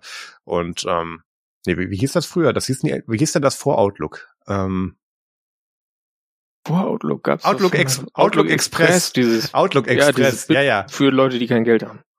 Genau, genau. Da, da sind sie visuell so ein bisschen hängen geblieben teilweise. Ähm, auch jetzt nicht gravierend. Ich meine, ich nutze das heute noch. Das ist keine, ich meine, das ist jetzt keine sexy Outlook App, ich jeden Tag auch das. Das nutzt ähm, Marius heute noch. In Wein. Das nutzt Marius heute noch genau. Aber nicht mal mit Parallels. Mhm. Ähm, nee, also. Juhu, Makroviren. Entschuldigung, das, das hast mich ja. jetzt echt total ins Flashback gesetzt. Mann. Ich merke das, ich merke das. Ähm, da gab es halt Leute, die anfangs, die schon eine Weile sagten, ja, gut, sieht jetzt nicht mehr ganz so frisch aus, aber stört uns nicht wirklich. Ich finde, das ist nicht so eine sexy Applikation, in der ich unbedingt irgendwie ein paar Stunden am Tag reinschauen möchte. Ich passe da nur meine E-Mail-Filter drin an, dafür reicht's mir. Ähm, aber da soll sich jetzt was verbessern und da gibt es jetzt auch Screenshots schon zu, ich glaube in einem Forum-Post und auf Twitter. Ähm, den Link dazu packen wir in die Show Notes. Mhm. Ähm, da habe ich, als ich den Screenshot gesehen habe, gedacht, hä? Slack. Ähm, weil das sieht halt original aus wie Slack mit Threads enabled. Ja. Ähm, aber äh, das ist halt diese Designsprache, in der wir uns hinentwickeln. Ähm, Leute, die das davor schon mochten, weil wir haben das immer schon so gemacht, werden dieses Design nicht mögen, die anderen werden sich anpassen, das übliche, ihr kennt das. So, ähm, der elementare Teil, der hier aber wichtig ist, ist, dass, und das darf man nicht vergessen, Thunderbird immer noch auf Firefox aufbaut. Ähm, diese Tab-Ansicht, die du da hast und die Settings-View ist eins zu eins generiert aus Elementen von Firefox, nur mit einem sehr angepassten UI darunter. Und ähm, Dementsprechend dadurch, dass sich bei Firefox in der Entwicklung viel tut mit jedem Cycle, den sie gerade fahren und auch monatlich, war da ein Rebase und ein neuer Release auf Grundlage dieser Entwicklung von Firefox für Thunderbird immer sehr schwierig und hat auch teilweise dafür gesorgt, dass sie mal für ein, glaube, ein gutes Jahr gar keine Feature und, und, und Bug-Optimierung mehr machen konnten, weil sie dem Rebase hinterhergehangen haben. Und das wird hier äh, im Heiß-Artikel schön mit technischen Schulden übersetzt, aber Technical Depth ist gemeint, also dass das die, die alte Kacke wieder so flott machen, damit du damit weiterarbeiten kannst, weil die sich so entwickelt hat, ist die sinngemäße Übersetzung. Mhm. Ähm, und da, da sind sie jetzt, da kommen sie jetzt langsam hinterher und ähm, Thunderbird möchte jetzt dann auch auf ein monatliches äh, Release-Modell umsteigen. Ähm, da werden sie sich initial vom Aufwand keinen großen Gefallen mehr tun, aber es hat in der Zukunft eben den Vorteil, dass wenn sie da einigermaßen eben dann den ganzen Fortschritt oder ja, die meisten sagen Fortschritt bei Firefox eingeholt haben, dann können sie eben äh, dementsprechend da dann einfacher aufsetzen, was das Bugfixing und die Feature Improvements und Feature Enablement eben betrifft. Und äh, haben da so ein bisschen die Timeline auch äh, vorgestellt und ähm, äh, auch gesagt, dass äh, dadurch, dass da jetzt wieder ein dediziertes Team hinter sitzt, die die letzte Entscheidung treffen. Das ist dann jetzt immer noch ein Community-Projekt ähm, und da auch hier Pull Request Welcome, alles Mögliche wie gehabt, aber am Ende entscheiden dann die Leute, die da aktiv für Geld kriegen und die das aktiv betreuen, machen wir das jetzt so und wenn ja, wie oder vielleicht auch nicht. Und ähm, das ist dann auch am Ende des Tages die Realität, die man da irgendwie dann verstehen muss, weil ansonsten bleibt Thunderbird sowohl von der von der vom Technical Debt als auch von der von der UI genauso wie es jetzt ist, weil das ist was uns bis dahin äh, ja, die, das sie eingebracht hat. Und ähm, da gibt's dann natürlich die Leute, die sagen, äh, das ist jetzt wieder alles hier, ist, ähm, Diktatur viel noch nicht, aber es war nah dran in den Kommentaren. Hier die übliche Geschichte. Aber ähm, das wird sich beruhigen mit den nächsten Releases, die dann darüber rauskommen. Das ist auch ein Entwicklungsmodus, äh, der sich erst etablieren muss, der dann sich auch beweisen muss dabei. Da habe ich aber wenig Zweifel, dass das funktionieren wird, weil das machen sehr viele Projekte so. Und äh, ja, dann können wir vielleicht Thunderbird auch mal wieder so als als E-Mail-Solution fürs aktuelle Jahrtausend oder so verkaufen und nicht ähm, für ja Leute, die Outlook Express noch ganz geil fanden, kauften auch. Ja, so schlimm ist es ja jetzt auch nicht. Also es es ist funktional, ähm, dadurch, ja. dass es sich nicht viel ändert, ähm, hat, spricht es auch viele Nutzer an, die halt einmal lernen, wie sie das, was sie in der Software machen müssen, Fair. machen können. Und die freuen sich dann ehrlich gesagt, wenn das Ding jahrelang gleich aussieht und du klickst da drauf und machst da den Rechtsklick und es passiert das Gleiche wie vor fünf Jahren. Ja. Ähm, ist ja nicht so, als wäre Veränderung jetzt immer das, was die Leute lieben. Also nee. da Krass, müssen sie gucken, dass sie dann was Neues machen und das dann halbwegs nach anfänglichen, man muss ja anfangs vielleicht noch mal ein bisschen nachbessern, aber dann wieder stabil halten. Klar. Weil wenn du ständig irgendwie dein UI neu erfindest, dann lieben dich die Leute meistens mit der Zeit nicht so sehr gerade die, die sonst treue Nutzer sind, weil die sich nicht selber neue Software suchen, sondern sagen, äh, ähm, hier Neffe, hier Sohn, kannst du mir da mal, also irgendwie funktioniert das nicht mehr, kannst du mir mal helfen, kannst du mir was Neues holen was viele treue Thunderbird-Nutzer, glaube ich, sind, ehrlich gesagt. Ja, äh, aber auch der Markt will bedient werden und wird er auch. Ja. Und ähm, vor allem natürlich gerade dieser Punkt, den du angesprochen hast, mit, äh, da verändern sich jetzt Sachen und oder muss man neu lernen, wurde auch in vielen Kommentaren angesprochen und ich weiß nicht, ob es Ryan Sipes oder offizieller Account war, hat dann auch geantwortet, es wird ein Classical Layout, ähm, ist auch geplant. Ähm, das wird, so wie ich es verstanden habe, dann aber auch im, auf dem Framework des neuen Designs aufbauen, aber ungefähr so aussehen, wie du das davor kanntest. Ja, also weniger Veränderungen. also das ist dann, also von daher. Ja, das ist dann für, das ist dann für das Zielpublikum, genau. Ja, das passt. Ich, ich kann es nur wiederholen, was, was hier bei Thunderbird ge passiert, gefällt mir um einiges mehr als, als was Mozilla mit dem Browser derzeit, äh, derzeit veranstaltet. Und ähm, hier sehe ich tatsächlich aktive Entwicklung, ähm, die den Anforderungen derzeit auch wieder, also sie, sie catchen jetzt ab, aber auch hinterherkommen will. Mhm. Und ähm, da auch aktive Bemühungen zu zeigen. Dementsprechend, äh, ja. Äh, ich weiß jetzt nicht, ob es bei mir Apple Mail absetzen würde, weil da habe ich jetzt halt auch ein paar Automat Automationssachen drin, aber das neue Design fand ich jetzt noch nicht so schlecht. Vielleicht. Gucken wir mal. sie kommen überhaupt mal wieder in die Richtung, wo sie davor schon viele Jahre von weg waren. Also. Ja, ich meine, ich, ja. ich werde Thunderbird einfach weiter nutzen. Ähm, ich ja. bin einfach zu faul, da komplett zu wechseln. Ich probiere hin und wieder mal andere Mail-Clients auf bestimmten Plattformen aus, also Evolution zum Beispiel, was ehrlich gesagt, das sieht wirklich noch aus wie Outlook 2003. Ja. Ähm, ja. ich liebe es, es ist so schön altmodisch. Ja. Herrlich. Ähm, aber gut, wir müssen zum nächsten Thema und zwar ähm, dass eine Firma, die wir schon kennen, weil sie einen Laptop verkauft, wo man dann sogar mal das Mainboard tauschen kann, ähm, machen ein Produkt, machen was für ein Produkt, was wir auch schon viel besprochen haben und was Marius äh, auch hat, und zwar das Steam Deck. Und zwar verkauft Framework jetzt, äh, falls ihr danach gesucht habt, also und ihr wisst nicht wisst, nicht äh, zwei Terabyte SSDs für Steam Deck bekommt, das sind nämlich diese kurzen, die nur 32 Millimeter lang sind oder 30 Millimeter, 30 Millimeter, 3 Zentimeter. Äh, die ähm, verkauft jetzt Framework. 2 Terabyte SSDs für Steam Deck könnt ihr euch da holen. Das ist aus mehreren Gründen interessant, weil normalerweise werden diese M2 2230 vom Faktor SSDs nur ähm, als ja OEM-Geräte verkauft. Also die kriegst du dann zum Beispiel ähm, weil es günstiger war, das Ding sockelbar zu machen, als dann eben EMC-Chip drauf zu knallen in Surfaces oder sowas dann mhm. mit, mit dabei. Und die sind nicht wirklich für User Replacement gedacht. Und naja, ich glaub, ähm, bei, dementsprechend bei kriegst du die auch kaum in den Größen, die hier gebraucht werden beim Steam Deck, wo wir halt größere File-Sizes brauchen. Und der besondere Faktor hier ist, dass wir hier äh, die Chips auf einer Seite brauchen. Normalerweise werden die auf beiden Seiten gemacht, aber dann passen die in das Steam Deck nicht rein. Das jetzt ist dann jetzt auch, selbst wenn du eine größere 2230er SSD findest, die du da reinmachen kannst, musst du immer noch aufpassen, dass das Chip Placement passt, damit du den nicht auf dem Board shortest. Das ist für das Gerät und vor allem für die SSD eher ungesund. Mhm. Ähm, und da ist jetzt tatsächlich diese SSD ähm, dann auch äh, brauchbar für. Und die passt auch in andere Geräte rein natürlich. Und ähm, ja, wenn man da mal sein Surface irgendwie aus unerfindlichen Gründen aufmachen möchte, das, ist, das, das tut mir so weh. Ähm, aber dann kann man den Speicher auch da erweitern. Und natürlich hier beim, beim, beim Steam Deck. Und da wollen sie circa 300 US-Dollar dafür haben. Das ist ein akzeptabler Preis für zwei Terabyte. Ähm, ist jetzt hier wieder Geschichten vom Krieg, wenn man bedenkt, was das vor ein paar Jahren gekostet hat. Ne? Also ja. das, äh, ja, finde ich gut. Und das ähm, ist derzeit komme ich noch nicht ans ans äh, Speicherlimit bei meinem Steam Deck, aber das ist definitiv einer der ersten Hardware-Mods, die ich machen werde. Genau, momentan ist es in Europa auch noch nicht äh, in der gewählten Währung verfügbar. Ja. Ähm, aber das kann natürlich noch kommen, sonst müsst ihr euch jetzt halt noch weiterhin auf dem normalen Markt dafür äh, behelfen. Also das ist ja, ist auf jeden Fall ganz nett. Ich habe ja ehrlich gesagt einen Verdacht bei den Surfaces, ne? Die waren ja lange komplett aufgelötet und dann haben die angefangen mit diesen Dingern. Ich glaube, das ist so ein, die haben einfach so Kunden, die einfach wollen, dass man den Speicher da rauskanten kann, bevor man die Dinger entsorgt. Die Theorie kann ich aus der Praxis bestätigen und es würde mich nicht überraschen, wenn die gerade beim Businessbereich von den Surfaces auf jeden Fall in der, in der Entscheidung mit eingespielt haben. Das auf jeden das Fall. Recht. Ja, nicht, ja. nicht, nicht nur das, ja, also auch, auch Unternehmen. Ja. ja. Äh, bei, bei Framework auf der Webseite, Link in den Shownotes, äh, dazu kann man sich auch informieren lassen, sobald das Ding in Europa erhältlich ist. Juhu! Ja. Kriegt ihr eine E-Mail und dann könnt ihr noch mehr Geld für Steam Deck ausgeben. Ja, du müsstest es eventuell zweimal versuchen, weil die ihre komische Google Capture Lösung nicht im Griff haben, aber dann geht's. Und damit sind wir am Ende des Follow-up. Wer hätte das gedacht, dass wir da nochmal hinkommen?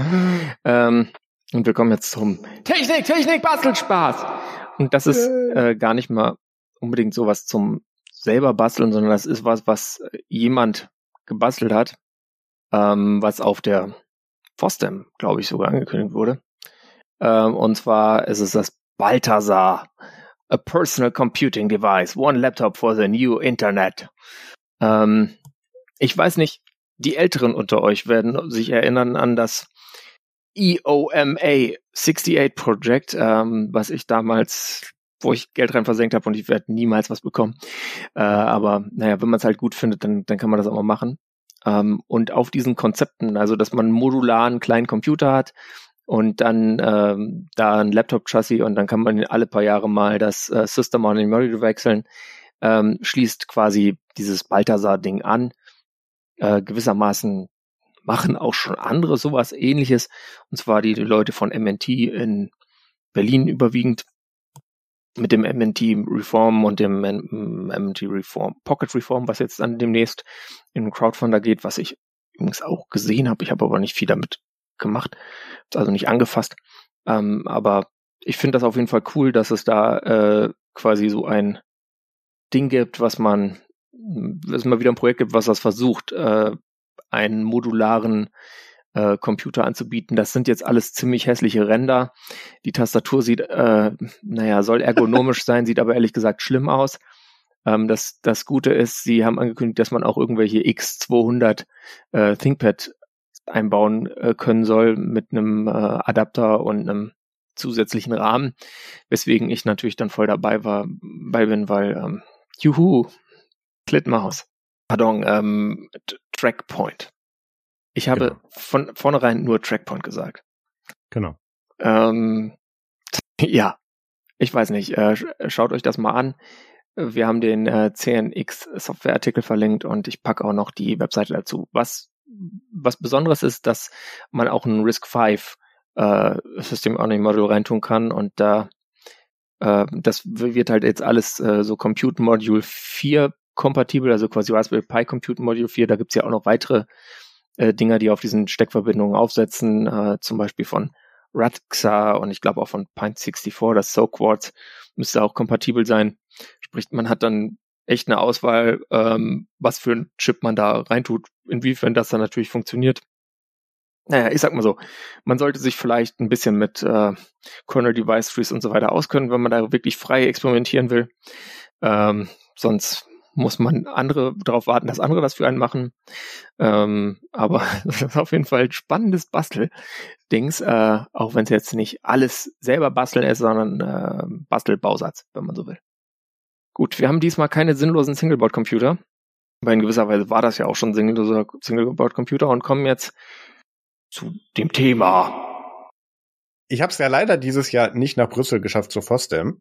Aber dafür war Peter zum allerersten Mal da und ich bin ganz gespannt äh, zu hören, wie er in dem äh, auf dem Bier-Event, Entschuldigung, Free und Open Source Software Event ähm, überlebt hat und was er da für Erfahrungen mit Leute getroffen hat. Peter, ähm, willst du vielleicht erstmal mit deiner An ich glaube, du hast da schon eine Agenda stehen, aber mich interessiert zuerst mal deine Anreise. Ja, ähm, wer mich kennt, weiß, dass ich gern Bahn fahre. Und ähm, das ist auch eigentlich gar nicht so schlimm. Also die, die Verbindung hätte regulär sechs Stunden 45 Minuten gedauert. Äh, ich habe sehr früh gebucht, ich glaube noch im, im, November oder so fast. Ähm, und da war dann sogar das erste Klasse-Ticket noch günstig, weswegen ich mir dieses Upgrade ge geholt habe. Muss ich ehrlich sagen, also erste Klasse bei der Deutschen Bahn lohnt sich äh, nur so mittel, ähm, was man allen Gewinn hat, ist, man hat ein bisschen mehr Platz, was natürlich gerade bei der, der langen Strecke und dem langen Sitzen dann angenehm ist, weil auch die Sessel ein bisschen besser sind.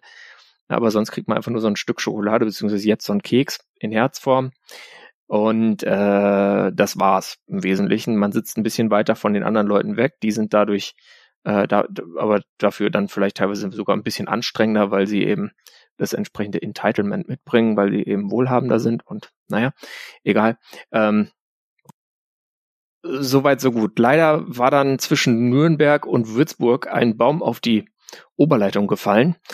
Und äh, deswegen war die Strecke nur eingleisig befahrbar und ich wusste so, okay, ich habe so paar 20 Minuten in Frankfurt Flughafen zum Aus Umsteigen. Also ich habe schon extra die Verbindung so gewählt. Ne? Also ich mache nichts, wo ich fünf Minuten Umstiege habe, weil nee, dann fahre ich ja garantiert eine Stunde länger Minimum.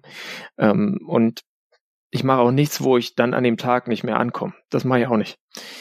Das, sind so die Sachen, die man lernt. Man muss immer gucken, fährt da dann später noch mal was? Komme ich da noch weg? Komme ich noch da an, wo ich hin will?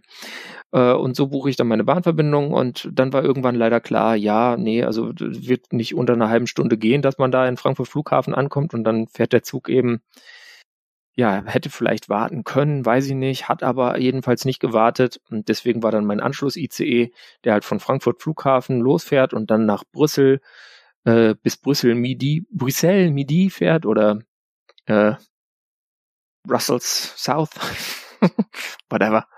ähm, der der äh, war dann einfach schon weg. Und äh, dann ist natürlich die Frage, wie kommt man dann weiter? Gut, einfach äh, dann in Frankfurt Flughafen den nächsten ICE gestiegen, der nach Köln Hauptbahnhof fuhr, weil von Köln Hauptbahnhof fährt auch der Thalys äh, zur alternativen Stunde und ich dachte, vielleicht kann man ja, wenn man Verspätung hat, dann äh, mit dem Thalys mitfahren. Ist aber so, dass man dann im DB Reisezentrum gesagt bekommt, nee, also mit dem Thalys können wir sie nicht fahren lassen, dann müssen sie selber ein Ticket buchen und nochmal extra zahlen. Das kriegt man dann zwar, glaube ich, über die Fahrgastrechte, jedenfalls partiell, das haben sie mir auch nicht genau gesagt, erstattet. Ähm, jedenfalls war es so, dass ich dann irgendwie da in der, das auf dem Smartphone versucht habe zu machen und dann war diese Sitzplatzauswahl war irgendwie so ein bisschen broken auf der Webseite. Dann habe ich es nochmal neu geladen und dann hieß es eher, nee, jetzt kannst du kein Ticket mehr buchen für den Talis. Und dann war klar, okay, ich stehe jetzt hier dann äh, noch eine extra Stunde und ein paar Minuten rum, bis dann eben statt dem ICE mit der Nummer 12 äh, der ICE 10 fährt, der dann auch wieder nach Brüssel fährt und dann bin ich halt statt um 19.35 Uhr um planmäßig 21.35 Uhr in Brüssel. Ich stand dann da noch ein bisschen auf dem Kölner Hauptbahnhof rum, hab mir irgendwo was zu essen geholt. Ähm, dann war immer noch ganz viel Zeit übrig und ähm, war einfach ein bisschen zäh und kalt und Februar und naja, äh, immerhin ist der Kölner Hauptbahnhof nicht ganz hässlich und es stand irgendwie ein Zug da mit einer besonderen Lackierung und dann konnte ich davon ein Foto machen, dann fuhren noch irgendwelche Dieselloks durch den Bahnhof mit dem Zug, dann konnte ich das auch noch filmen, so Bahn-Nerd-Scheiß, aber es war auch trotzdem echt schwer erträglich und dann hatte der Zug auch noch, mit dem ich dann fahren konnte, äh, nochmal Verspätung, also zehn Minuten nur und ähm, da drin war dann auch noch die Anzeigen kaputt, also die lassen da echt alles fahren, was, was sie haben bei der Bahn, weil gerade auf diesen internationalen Strecken kannst du natürlich auch nicht jeden Zug einsetzen. Da brauchst du, äh, wenn du nach Belgien fährst, brauchst du zwei weitere Stromsysteme schon mal ganz allein, damit du dann diese Strecke fahren kannst, weil die ist teilweise zwischen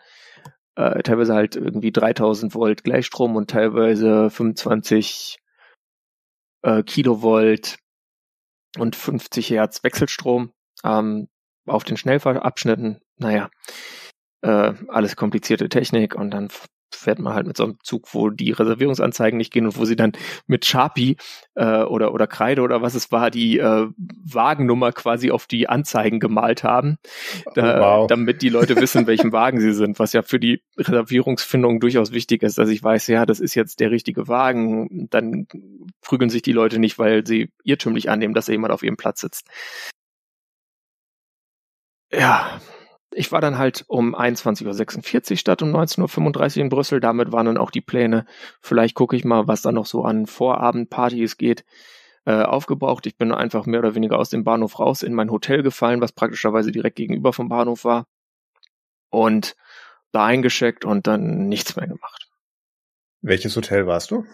Ich war im äh, Radisson Park in irgendwas. Ah, das war ganz, ganz schön, ehrlich gesagt. Also das war war auch durch Frühbuchung war das okay. Ich habe mit Frühstück gebucht, war ein, war ein tolles Frühstücksbuffet. Würde ich jetzt, weiß ich nicht, ob ich es wieder machen würde. Das Problem war halt, da waren jetzt sonst nicht viele andere Leute, die auf der Pfosten waren. Hm. Vielleicht auch, weil es ein bisschen teurer ist. Ähm, keine Ahnung. Ja, das war so ein bisschen langweilig. Da würde ich beim nächsten Mal vielleicht gucken, dass ich äh, dann irgendwo hingehe, wo auch andere Leute sind, die ich dann kenne, mit denen ich rumhänge, weil das ist dann schon lustiger. Das Motel One ist meistens das, auf dem sich viele eintreffen. Ja, es war mir zu deutsch, deswegen habe ich das nicht gemeint. ähm, ja, wie auch immer, aber so vom Prinzip her kann man das, also fand ich, fand ich echt nice. Das Hotel war, war gut. Und ich war auch echt froh, dass ich dann eins hatte, was direkt gegenüber vom Bahnhof war, weil ich hatte eine anstrengende Arbeitswoche hinter mir, war an dem Tag um 6 Uhr irgendwas aufgestanden, hatte um 7.30 Uhr angefangen zu arbeiten, hatte bis 12 Uhr durchgepowert, äh, bin dann quasi zum Zug hin und dann war halt irgendwie ja fast 22 Uhr und es ging einfach nichts mehr. Ähm, am nächsten Morgen war ich dann zu früh wach, ähm, konnte dann dadurch in Ruhe frühstücken und musste nochmal irgendwie diverse Geräte laden, weil das hatte ich natürlich auch vergessen und dann stellst du fest, dass du ähm, trotz eines Baseus äh, 4-Port äh, mit 100 Watt ähm, und noch wei zwei weiteren Ladegeräten nicht alle deine ganzen ganzen Scheißdreck, den du mit hast, irgendwie gleichzeitig laden kannst, weil war immer noch nicht genug. Ähm, hatte ich vorher nicht durchgerechnet, aber egal, dann war halt irgendwas leer. Und äh, dann meine, meine Tasche gepackt und bin, bin los zur Fostem. Es war dann schon so, äh, ja, ich glaube so um zehn rum, dass ich da angekommen bin. Oder, oder noch vor zehn. Es war neun Uhr irgendwas. Ich wollte eigentlich noch früher los, weil ich mir dachte, dann kannst du da in Ruhe dir einen Hoodie kaufen oder so und die Opening-Sache gucken, ähm, aber dadurch, dass ich dann später dran war, habe ich mir gedacht, gut, suchst du gleich diesen Raum, wo der FOSS on Mobile Devices äh, Dev Room drin ist, ähm, weil ich wusste auch, das hatte ich vorher mal gelesen, dass bei der FOSDEM die Räume teilweise nicht so einfach zu finden sind. Das war in dem Fall auch so. Ich dachte, die Nummer vier steht fürs Stockwerk, aber es war, äh, also äh, ist die Frage, was für eine Zählung die da haben. Nach irgendeiner Zählung ist, kann es bestimmt Nummer vier sein, wenn man Keller mitzählt oder so, keine Ahnung. Aber es war, war seltsam. Ich war erstmal ein, ein, ein, eine Etage zu hoch gelaufen. War aber zum Glück jemand da, hat mich runtergeschickt, dann saß er erstmal allein im Raum und äh, dann wurde der Raum immer voller und dann ging es auch los. Ich hatte einen super Platz, konnte alles sehen und habe mir dann da äh, die diversen Talks äh, zum Thema äh, Linux-Smartphones reingezogen. Das waren auch ehrlich gesagt dann die einzigen Talks, die ich insgesamt dort live gesehen habe. Äh, ich habe den ganzen Track durchgeguckt von, äh, was war es, 10.30 Uhr bis 14.30 Uhr und dann habe ich mir danach keine Talks mehr gegeben, weil es auch immer so ist, dass du kaum reinkommst in die Räume und wenn du halt nicht gleich zu Beginn, wenn der Raum losgeht, quasi drin bist, dann ja, vergiss es. Es ist einfach nur Gedränge. Jetzt verstehe ich, warum du Multitasking via Proxy gemacht hast. Ja, genau. Ich habe dann auch Marius gebeten, äh, ob er mir denn, ähm, da waren nämlich Parallel-Talks in einem anderen Raum, ähm, im, also in einem anderen Track, und zwar im Embedded Mobile, Open Mobile Embedded oder wie mhm. der Track hieß, ähm, drin, die auch relevant Irgendwie waren, so. also so, zu so Kamerathemen überwiegend. Ähm, und eigentlich dachte ich, naja, ist ja kein Problem, da schmeiße ich halt dann VLC an, da wird es ja wohl Internet geben. Äh, und ich nehme das dann einfach da, ähm, den Livestream nebenher auf. Ähm, ja, nein, ähm, war nicht so, war nicht so viel Internet ähm, da. Also ich hatte zwei Mobilgeräte dabei ähm, mit SIM-Karten. Eine halt im deutschen Vodafone-Netz, eine im O2-Netz, die mit Vodafone hat, hatte irgendwie den st schlechteren Standard-Roaming-Partner. Da war ich die meiste Zeit in 3G drin. Ich mir dachte, was? Es gibt noch 3G. War ich lang nicht mehr drin. Krass, gibt's das noch? Da dachte ich mir, also wirklich war gefühlt seinem Ewigkeiten immer längerfristig im, im 3G-Netz drin, aber in Belgien dann ständig. Ähm, das war natürlich dann bandbreitenmäßig, also ein bisschen unergiebig, wenn du dann irgendwie versuchst, was zu vertröten und dann der Uplink, ähm, naja, suboptimal ist. Ähm, ja, ich habe ich will erstmal vielleicht ein paar Talks erwähnen. Der erste war, war super lustig, weil er war von Alfred äh, aus Österreich, dem, dem, der viel an Ubuntu, Ubuntu Touch bastelt und ähm, ziemlich lustiger Typ ist. Äh, der hat quasi über Lomiri und Convergence geredet und fünf Minuten vorher war er noch nicht da, bevor sein Talk losgehen sollte. Und dann kam er rein, so drei Minuten und irgendwie, also der, der Room Manager war schon leicht beunruhigt, würde ich mal so zusammenfassen. Ähm, aber dann kam er rein und hat dann einfach da sein, sein Fairphone 4, ähm, also irgendwie so ein, so ein Adapter noch angestöpselt, dann das Fairphone 4 da dran, USB-C, zack, äh, Präsentation aufgemacht, war, glaube ich, ein, ein PDF im Document Viewer und hat dann da sein, sein Convergence Talk ganz locker so runtergehalten, also unglaublich souverän und lustig und ähm, natürlich auch insofern nochmal eine geilere Demo, äh, wenn du sagst, ich zeige jetzt hier Convergence, äh, rede über Convergence mit Lumiri, mit Convergence äh, und Lumiri und ich brauche offensichtlich keine Zeit für Setup, weil ich steck's an und es funktioniert. Das habe ich im Jahr 2017 bei Linux in Tapas auch gemacht. Und damals haben das die Leute nicht verstanden. Ich habe da noch was von Conversions erzählt und die haben nicht verstanden, ach, das ist jetzt das Handy, da sind nicht so Notizen drauf und das sehen wir gerade. Das musste ich danach im Q&A echt nochmal erklären. Das, dann, oh, das wow. haben auch da nicht alle verstanden. Okay. Äh, es, ich glaube, es wurde verständlicher dadurch, dass sich das Gerät dann regelmäßig gesperrt hat. Er hatte auch keine Tastatur, also die Tastatur hat er nicht gleich gefunden, die er anschließen wollte, weil da waren dann die drei Minuten doch ein bisschen kurz ähm, fürs Setup und äh, das heißt, er musste es dann immer wieder so in die Hand nehmen und hat das dann auch so lustig überspielt, so, oh ja, ich glaube, ich muss mal, äh, muss mal schneller weitermachen, weil es hat sich schon wieder, this is my reminder, I need to continue. ja, bei mir sind die Notes gecrashed damals. Und äh, das lief halt einfach stabil durch, bis auf, dass sich das Gerät gesperrt hat, was eigentlich noch ein, ein Gimmick war, weil man, da, weil dadurch die Leute auch viel mehr gecheckt haben, was da jetzt eigentlich gerade passiert. Ähm, äh, also das, das, das war der Hammer. Und dann, ja, gab es viele weitere Talks, die waren alle, alle gut. Also ein zu, zu Kameras, der war sehr lustig, ähm, ähm, weil da viel so, ja, es muss man, muss man sich angucken, dann, dann versteht man, was ich da vielleicht meine, was da lustig dran war und sonst was zu einem On-Device-Installer von hier, Olli von PostMyOS und dann ähm, einer der, der vorletzte Talk, den fand ich auch noch hervorhebenswert, da scheint aber es leider kein Video-Recording zu geben, weil auch die Fostum Recording Box währenddessen leider neu gestartet werden musste, warum auch immer. Und zwar war das der über G-Note ähm, auf dem Pinephone. G-Note ist so ein Microkernel OS. Und ähm, oder Sculptor OS Framework ist auf jeden Fall irgendwie so eine Bude in Deutschland, die entwickeln da was und das ist, die holen sich aus den verschiedenen Projekten dann bestimmte Treiber und du hast so ein Interface, wo du grafisch sagen kannst, ähm, das und das hat jetzt Verbindung zu dem und dem Subsystem. Äh, also du hast wirklich, ähm, wenn, wenn du deinen Aluhut richtig kalibriert hast, wirst du damit sehr glücklich. Ähm, und es funktioniert auch erstaunlich gut und ich habe das dann danach mal ausprobiert. Die haben ein Image veröffentlicht, pünktlich zur Foster, äh, was irgendwie 12 Megabyte groß ist. Also es ist, es ist echt sehr klein. Und das bootet halt zack hoch und dann äh, kannst du es nutzen. Braucht, man braucht man 3 Gigabyte RAM Pinephone, um das auszuprobieren. Äh, wenn man so ein Gerät hat, würde ich einfach mal empfehlen, äh, guckt euch das mal an. Das war, es ist ein nettes Projekt. Äh, man muss aber auch den äh, Blogpost dazu lesen, damit man dann versteht, was man zu tun hat. Also es ist jetzt nicht das intuitivste auf der Welt, obwohl es jetzt auch nicht unintuitiv ist. Klingt seltsam, ist aber so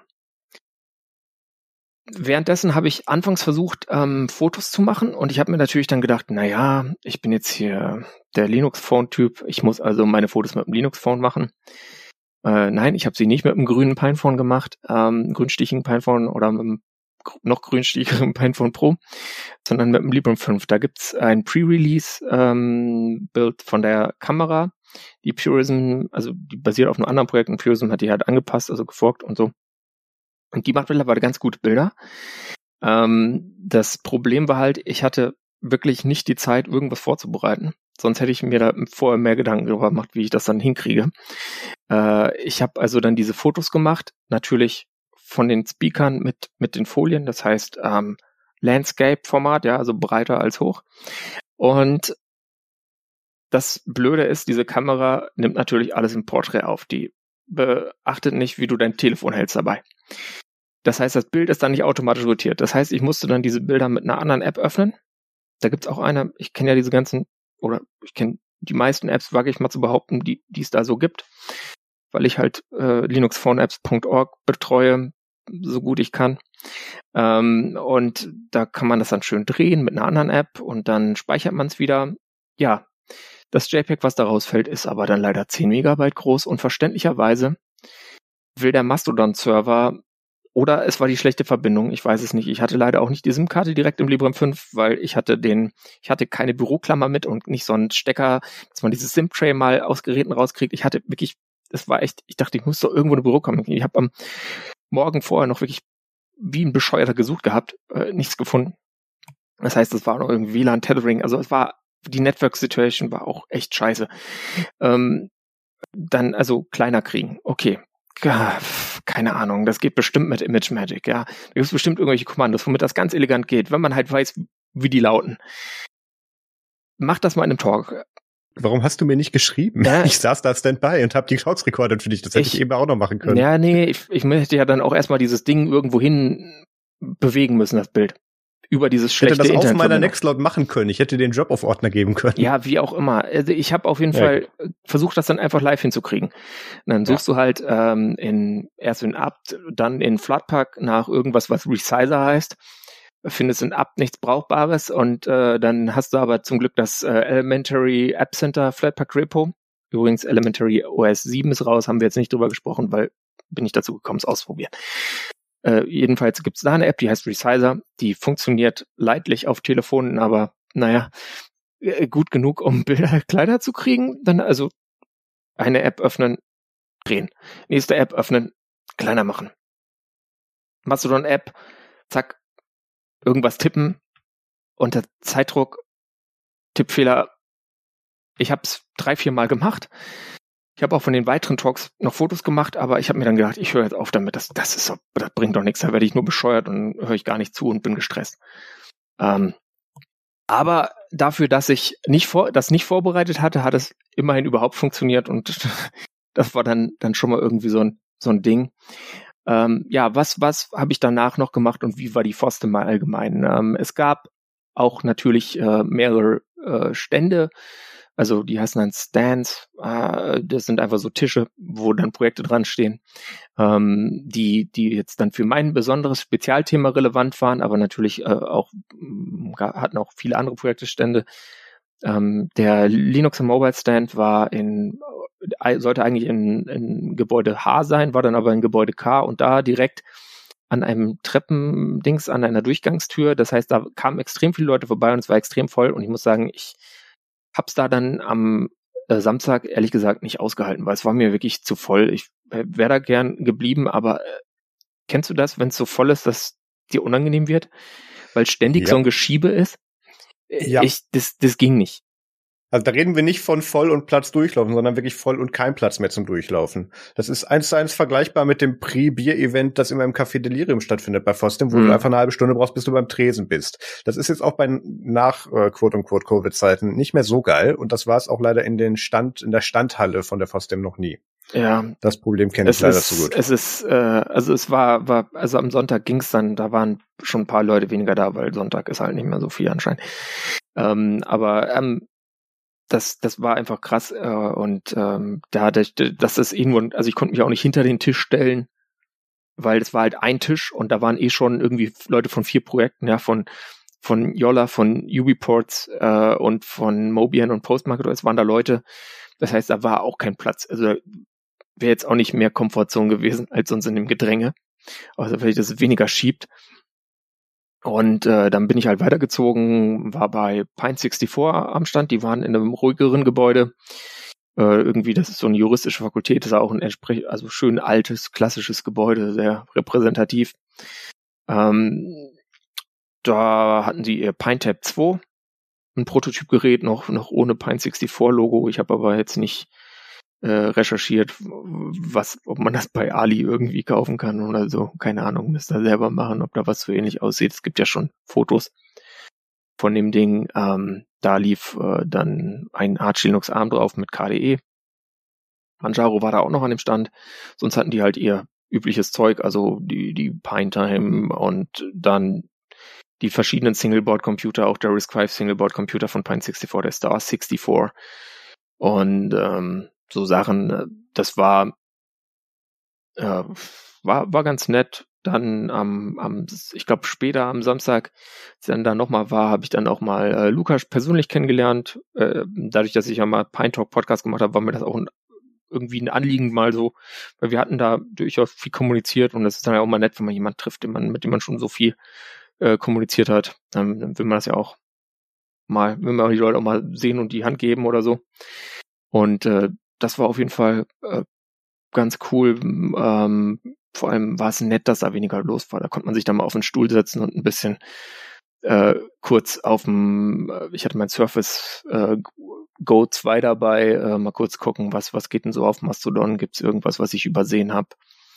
Äh, und dann bin ich halt weiter zu Ubuntu, beziehungsweise zu Ubuntu Touch, weil die hatten tatsächlich zwei Stände. Die hatten in, im H-Gebäude wo eigentlich der andere Stand hätte auch sein sollen, äh, noch ein Tisch. Und da war auch dann mehr Platz, weil es war einfach so ein Ende des Ganges. Das heißt, da war nicht so Durchgangsverkehr.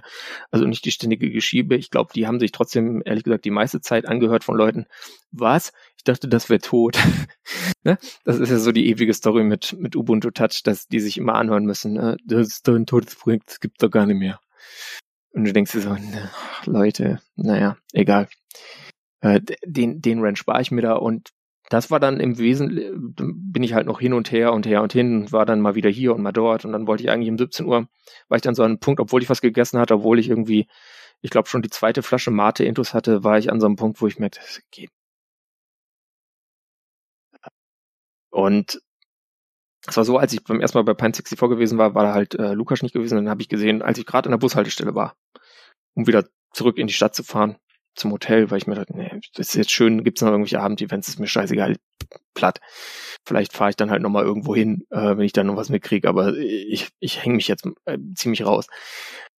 ähm, habe ich gesehen, dass da eine Nachricht bekommen hatte und dann bin ich halt nochmal dahin. Dann habe ich mir gedacht, ach komm, noch einmal zum Linux Mobile Stand und da noch Tschüss sagen, weil ich wusste, da sind Leute, die mich sonst vielleicht auch irgendwie suchen und ähm, ja, da Tschüss gesagt und dann hieß es aber, ey, yo, wir, wir nehmen jetzt noch einen Podcast auf und dann mh, mm, wollte hier Olli von Postmark das gerade eh was zu essen holen, dann bin ich da auch noch mit, hab mir noch was zu essen geholt und ein Bier und das Bier hat mir dann echt geholfen, da zu bleiben. Äh, und dann war ich irgendwie dann erst um Mitternacht im Hotel. Aber ja, also war, war ganz schön und dann am nächsten Tag ging's ging's so weiter. Da hatte ich mir auch gar keine Talks vorgenommen. Ähm, ich habe dann noch ein paar, paar Leute hier und da getroffen und halt mit, mit Lukas und Kaffee getrunken und äh, das war insgesamt ähm, eine gelungene Konferenz. Man muss natürlich sagen, also ich weiß nicht, es gibt ja schon bei so Chaos-Veranstaltungen beim Kongress, gibt es ja schon immer dieses Thema Diversity und das mehr sein könnte. Die FOSDEM ist nochmal meiner Meinung nach deutlich weißer und männlicher als die durchschnittliche, äh, als der durchschnittliche Kongress präpandemisch. Ja. Äh, sie hatten jetzt zwar einen Rekord von irgendwie 12 Prozent als weiblich gelesenen Speakern oder so, äh, aber ja, also das war schon äh, interessant. Also das war schon sehr, sehr, sehr, sehr, sehr, sehr männlich. Ähm, was ich sonst, aber ich meine, das ist, ich meine, ist ja auch normal, ne? Also ich meine, guck dir diese Themen an, ne? Das sind halt die ganzen, die den ganzen Tag im Keller sitzen an ihren Computern. Und dann kommen sie mal raus zur Foster.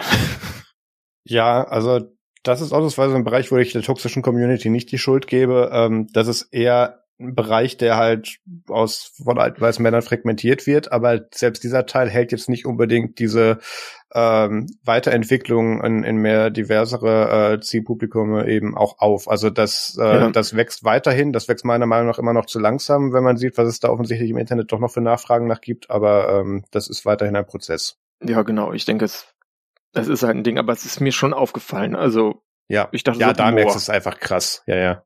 Krass nur weiße männliche Nerds hier. Ähm, aber auch ganz nett, kannst du halt dann mit Nerds nerdige Themen besprechen und ja. passt, ja. So insgesamt muss ich sagen, also das belgische Bier ist nicht so mein Fall. Ich hatte echt ähm, Kopfschmerzen. Also ich habe dann auch am, am, am Sonntag habe ich irgendwie noch ein, also ich habe halt zwei Bier getrunken, ja, also einen halben Liter. Ich hatte am nächsten Tag Kopfschmerzen. Da dachte ich mir so, oh Gott, habe ich mir jetzt Covid eingefangen? Bin auch tatsächlich dann, nachdem ich in den Talks irgendwie ohne Maske drin war, weil halt anfangs der Raum sch schön leer war und dann habe ich mir später keine aufgesetzt, war ich danach überwiegend mit Maske unterwegs. Weil ich mir also dachte, ey, ich will jetzt nicht noch krank werden. Ich habe halt gemerkt, ich bin, bin eh irgendwie, eigentlich muss ich sagen, ich habe auch bis, bis Donnerstag vorher habe ich überlegt, ob ich das Ganze noch cancel weil ich halt so vom Fitnesszustand nicht so unbedingt konferenzbereit war. Das hat auch dazu geführt, dass ich halt erst am zweiten Tag auf die Idee gekommen bin, dass ich mir mal einen meiner Linbob-Sticker auf meine äh, Plastejacke klebe, wo die tatsächlich halten, äh, damit, damit ich auch identifizierbar bin. Ähm, ich hatte es natürlich nicht geschafft, mir vorher noch irgendwie ein T-Shirt zu drucken oder ein Hoodie, wo, wo das Logo einfach drauf ist, damit man identifizierbar ist für die Leute. Ähm, das waren so die, diese ganzen Dinge, wo man dann so sagt, hinterher, ja, Mensch, ey, ich hätte noch mit mehr Leuten reden können, ähm, ich hätte noch mehr, mit mehr, noch mehr irgendwie Selbstmarketing machen können, äh, was auch immer. Aber insgesamt muss ich sagen, war das schon, schon gelungen. Ich habe mit einigen Leuten gesprochen. Ich will das jetzt, will da jetzt gar nicht ins Detail gehen, weil es geht ja auch immer um Privatsphäre. Ähm, aber ich habe da tolle Gespräche geführt und äh, das hat sich dann insgesamt gelohnt und es hat richtig Spaß gemacht, äh, dort gewesen zu sein, auch wenn es jetzt nicht unanstrengend war. Auf dem Rückweg hatte ich dann übrigens zum Glück nur 20 Minuten Verspätung. Sehr gut. Wobei, Fun Fact, ne? Wäre ich da der Empfehlung der DB-App gefolgt und hätte, hätte die Verbindung genommen, die sie mir empfohlen haben. Weil es so mein ursprünglicher geplanter ICE, der hört leider dann in diesem Jahr anscheinend nicht in München auf, sondern in Nürnberg. Aber da kann man halt im gleichen Bahnsteig auf den ja. ICE nach München wechseln, der halt dann über Augsburg fährt und deswegen länger braucht. Ähm, hätte ich das nicht so gemacht, sondern wäre der Empfehlung von denen gefolgt, hätte ich da auch äh, irgendwie eine Stunde 40 Verspätung gehabt wieder. Oh, wow. Also die Deutsche Ja. Bahn äh, und gerade auch dann ihre, ihre Kommunikation, wenn was nicht klappt in der App, ist ehrlich gesagt gefühlt sogar schlechter geworden in den letzten anderthalb Jahren. Und nicht Das, besser. das ist krass. Das ist, das ist wirklich, wirklich mm, schade, weil das ist schon ein gutes Verkehrsmittel und ich meine, meine Güte, dann ist man halt mal zwei Stunden später da. Ich habe dann jetzt die Hälfte von dem Hinfahrtticket schon zurück. Mhm. Ähm, könnt, wird auch schon ungefähr reichen, fast für eine Fahrkarte zum, zum Chemnitzer Linux-Tagen. Äh, aber ja, es, es ist schon ein bisschen schlimm, wenn, wenn das so, wenn die, diese Verspätungskommunikation dann so erratisch ist. Ich habe noch so ein paar Fall, äh, paar, paar Einzelfragen zu Frostem. Ähm, hast du belgische Waffeln probiert? Ja, ich habe eine gegessen. Äh, das war Mhm. auch ganz gut. Überzuckert, zu viel Schokolade oder? Ja, ich bin kein Waffelmensch, muss ich ehrlich sagen. Deswegen Ich auch die mich jetzt auch nicht so, so richtig Das macht man weggeflasht. dann einmal, weil man da ist und dann Ja. stellt man fest, ah ja gut, dass ich nur Weil alle alle so, paar Jahre oh, da ich hole mir nur eine Waffel. Da habe ich mir gedacht, gut, dann hole ich Ja, mir genau. auch eine Waffel. Ich habe dann sonst, da gab es irgendwie so einen Foodtruck, wo es Penne Arabiata gab, das konnte ich ganz gut essen. Ja. Ähm, Ja, allgemein, äh, Essensverpflegung, wie sah es aus? Weil ich kann das noch von meinen Frostem-Zeiten. Ähm, lange da Schlangen. gab's dann, da gab's dann noch den äh, GitHub Coffee Truck und so weiter. Wie sah das dieses Mal mit der Hab ich- Verpflegung aus? Gab's einen Food Court? Ja, ja, es gab also so einen Platz da so mittendrin, da waren halt ganz viele von diesen Foodtrucks. Mhm. Also Outdoor Food Court, wenn man so will. Ähm, Ja. Das, das hat aber ganz gut funktioniert. Also wenn du Zeitdruck hattest, gab es immer irgendeinen Stand, wo die Schlange nicht so schlimm lang war. Mhm. Äh, auch schön äh, so Kartenzahlung möglich. Okay. Ist ganz nett, weil ich hatte dann doch nicht so viel Bargeld dabei, dass es sonst gereicht hätte. War durchgehend Nieselregen. Äh, Nicht, es war okay. ein bisschen Nieselregen, als ich ankam. Ja. Aber sonst war es dann die ganze Zeit trocken. Also es war, war toll. Also das war äh, trocken, teilweise Sonnenschein. Ähm, da hat sich Brüssel echt von seiner besten Seite gezeigt, wenn man so will. Ich habe von der Stadt natürlich sonst nichts gesehen. Ich habe noch nicht mal äh, Mannequin Piss oder das Atomium gesehen, aber naja, muss ich halt noch mal hin, ne? Ja, ähm, ja, Nieselregen ist ansonsten traditionell für Frostem. Ähm, oder allgemein schlechtes Wetter, manchmal vereist oder halt nur in äh, Es Flüssigform. war, es war Ähm, kühl. Ich habe irgendwann mal Mhm. habe get, ge, getrötet, ich sitze jetzt da und da und sitze eine Stunde, was dann wohl mich vor irgendwie am Vortag Leute gesucht hatten, wohl, die, wo ich nicht weiß, wer das war. Keine Ahnung, irgendjemand hatte mich gesucht und nicht gefunden, denke ich mal insgesamt, weil mir hat niemand später gesagt, ah, dich habe ich gestern gesucht. Ähm, habe ich mich dann wohl mal hingesetzt und habe dann die Talks, die du mir aufgenommen hattest, am, am Sonntag quasi geguckt. Ähm, das, da ist dann niemand gekommen und ich habe mir draußen echt fast einen Arsch abgefroren, aber äh, ja, also es war jetzt auch nicht ultra kalt, es waren, waren Plusgrade halt, aber ja, leicht. Pro-Tipp fürs nächste Mal, das, das muss man einerseits weitaus vorher ankündigen, dass das passiert, damit Mhm. es dann Leute auch sehen. und Ja, zum das anderen ist auch am so besten, Learning, ja. Am besten ähm, tust du dich mit irgendeinem Tisch zusammen ähm, und, und stellst dir bei irgendeinem Projekt dann mal für zwei Stunden oder so mit unter. So habe ich das damals mit dem Magic Device Tool oder Ubuntu Touch oder auch unseren Blog-Sachen und so weiter damals gemacht. Das hat immer sehr gut funktioniert. Ähm, ja, aber dann, das klingt ja so, als hättest du die meisten Social- oder auch Bier-Events in Brüssel dann ausgelassen. Ja, also ich war an, an den beiden Abenden dann noch mit Leuten Mhm. äh, Bier trinken und aber das war immer ein kleinerer Kreis, überwiegend Leute vom Postmarket Race und Mobian Mhm. und so, also so die Richtung. Es waren auch ehrlich gesagt an beiden Abenden die gleichen Leute. Ich habe da jetzt nicht groß groß hin und her geschiftet, aber das ist dann auch irgendwie nett, wenn man sich so ein bisschen kennt. Ja, klar. Wenn man nicht so sozial überfordert, weil ich habe wirklich gemerkt, ich, ich hätte teilweise auch Leute nur ansprechen können und wenn das das ging dann teilweise einfach nicht, weil ich einfach gemerkt habe, ich, ich kann kaum ein klares Gespräch führen. nee, das kenne ich. Ich fahre eigentlich auch nur noch zum Socializen zu Fostem, weil da einfach dann auch mal die Nasen auftauchen, die du sonst nicht siehst auf den anderen Events und die Talks ignoriere ich größtenteils. Ja, die kannst du hinterher sowieso äh, angucken, die meisten, außer wenn die halt die Aufnahmen nicht klappt, wie beim Geno Talk. Aber ja. Ich sag's ja nicht ohne Grund. Mein, meine Foster-Experience ist normalerweise so, ich, ich fahre dahin, gehe zum Café Delirium und dann noch irgendwie zum Asiaten mit meiner üblichen Social Bubble und ähm, lieg danach irgendwie bis 14 Uhr im Bett im Hotel. Äh, Fange dann schon mal an, die Talks aus dem Hotelzimmer zu gucken und wenn ich wieder soweit fit bin, fahre ich dann zur Location. Also das geht schon.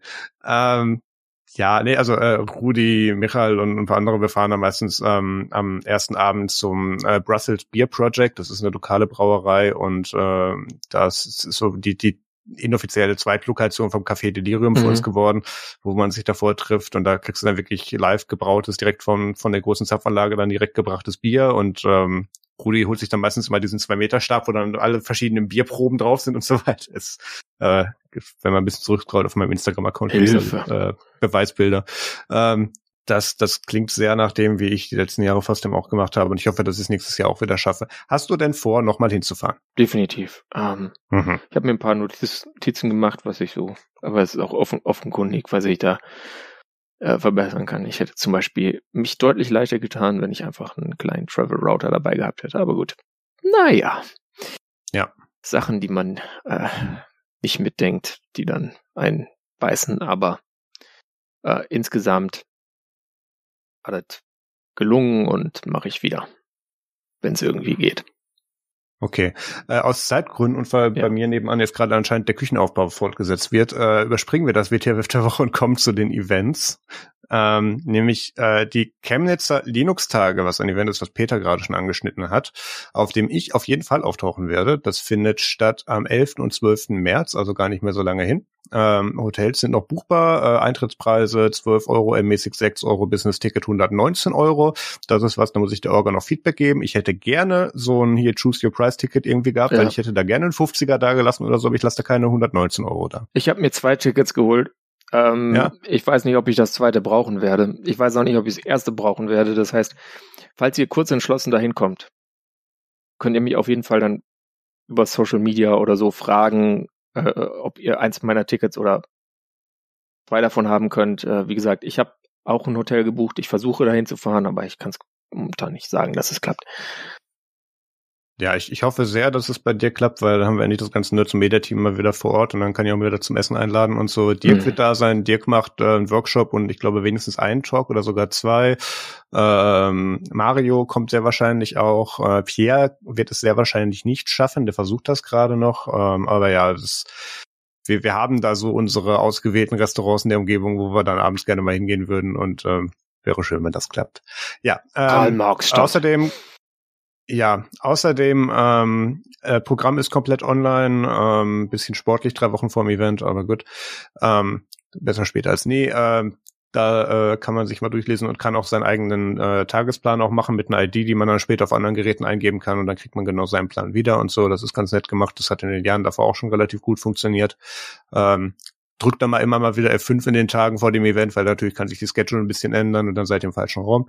Aber ja, ähm, da wird es dann auch äh, wieder die üblichen Aussteller geben. Ähm, da, da bin ich dann auch mal gespannt, wenn ich da alles wieder sehen werde. Also das, das äh, wird, wird ganz nett. Auch wenn es wieder, äh, ich werde auch wieder da sein mit sowohl äh, äh, Stickern von allen unseren Formaten und ein bisschen Merch, als auch mit Nextcloud-Stickern. Da werden wir auf den auf entsprechenden Kanälen auch nochmal äh, kundtun. Aber ähm, wenn ihr mich da irgendwie seht und Sticker haben wollt, dann quatsch mich an. Danke bitte. Wenn ich da bin, habe ich auch, äh, da sein sollte, habe ich auch Linmob-Sticker dabei und vielleicht noch, glaube ich, habe noch ein paar Memoleste-Sticker zu viel mitgenommen. Da kann ich auch noch welche abgeben. Sehr gut. Und mein Plan ist, falls ich da bin, dass ich irgendwo mich hinsetze und einen inoffiziellen Linux und Mobile Stand aufmache. Ja, das, da können wir mal gucken, ob wir da, weißt du, beim letzten Mal haben sich die Veranstalter, also beim, beim letzten Mal zählte, wo ich da war, hatten wir so die Situation, dass wir einerseits so, so eine gewisse Traube an Leuten immer um uns rum hatten, weil wir da irgendwie so ein offizielles Hörertreffen veranstaltet haben, das gefiel der Security nicht so gut. Und die haben uns dann im Endeffekt einen eigenen, eigenen Raum gegeben, in dem wir das dann machen konnten. Hm. Ähm, und da konnten wir dann auch eine Folge aufnehmen und ich gucke mal, ob ich das wieder hinkriege und dann können wir da auch unsere, unsere Mini-Folge von der, von der CLT aufnehmen, falls das stattfindet ja. für uns. Kommen wir zu was äh, weniger Speziellem und zwar MFG, Musik, Film, Game Tipp. Lege ich gleich mal los. Äh, ich habe was, was ganz Schönes mitgebracht. Das ist kein, ja, vielleicht kann man es als Game betrachten. Und zwar, ihr wisst ja, ChatGPT, total der Hype, aber eigentlich viel geiler und nicer und flauschiger ist CatGPT. Und CatGPT antwortet immer mit unterschiedlichen Anzahlen von Miaus in meinem äh, Test. Ähm, das heißt, ihr könnt mal gucken, ob ihr da ganz lang rumspielt und dann vielleicht mal was anderes als Miau rausbekommt. Ja, also wenn ihr euch mit einer intelligenten AI unterhalten möchtet, dann gibt's catgpt.vfd.io.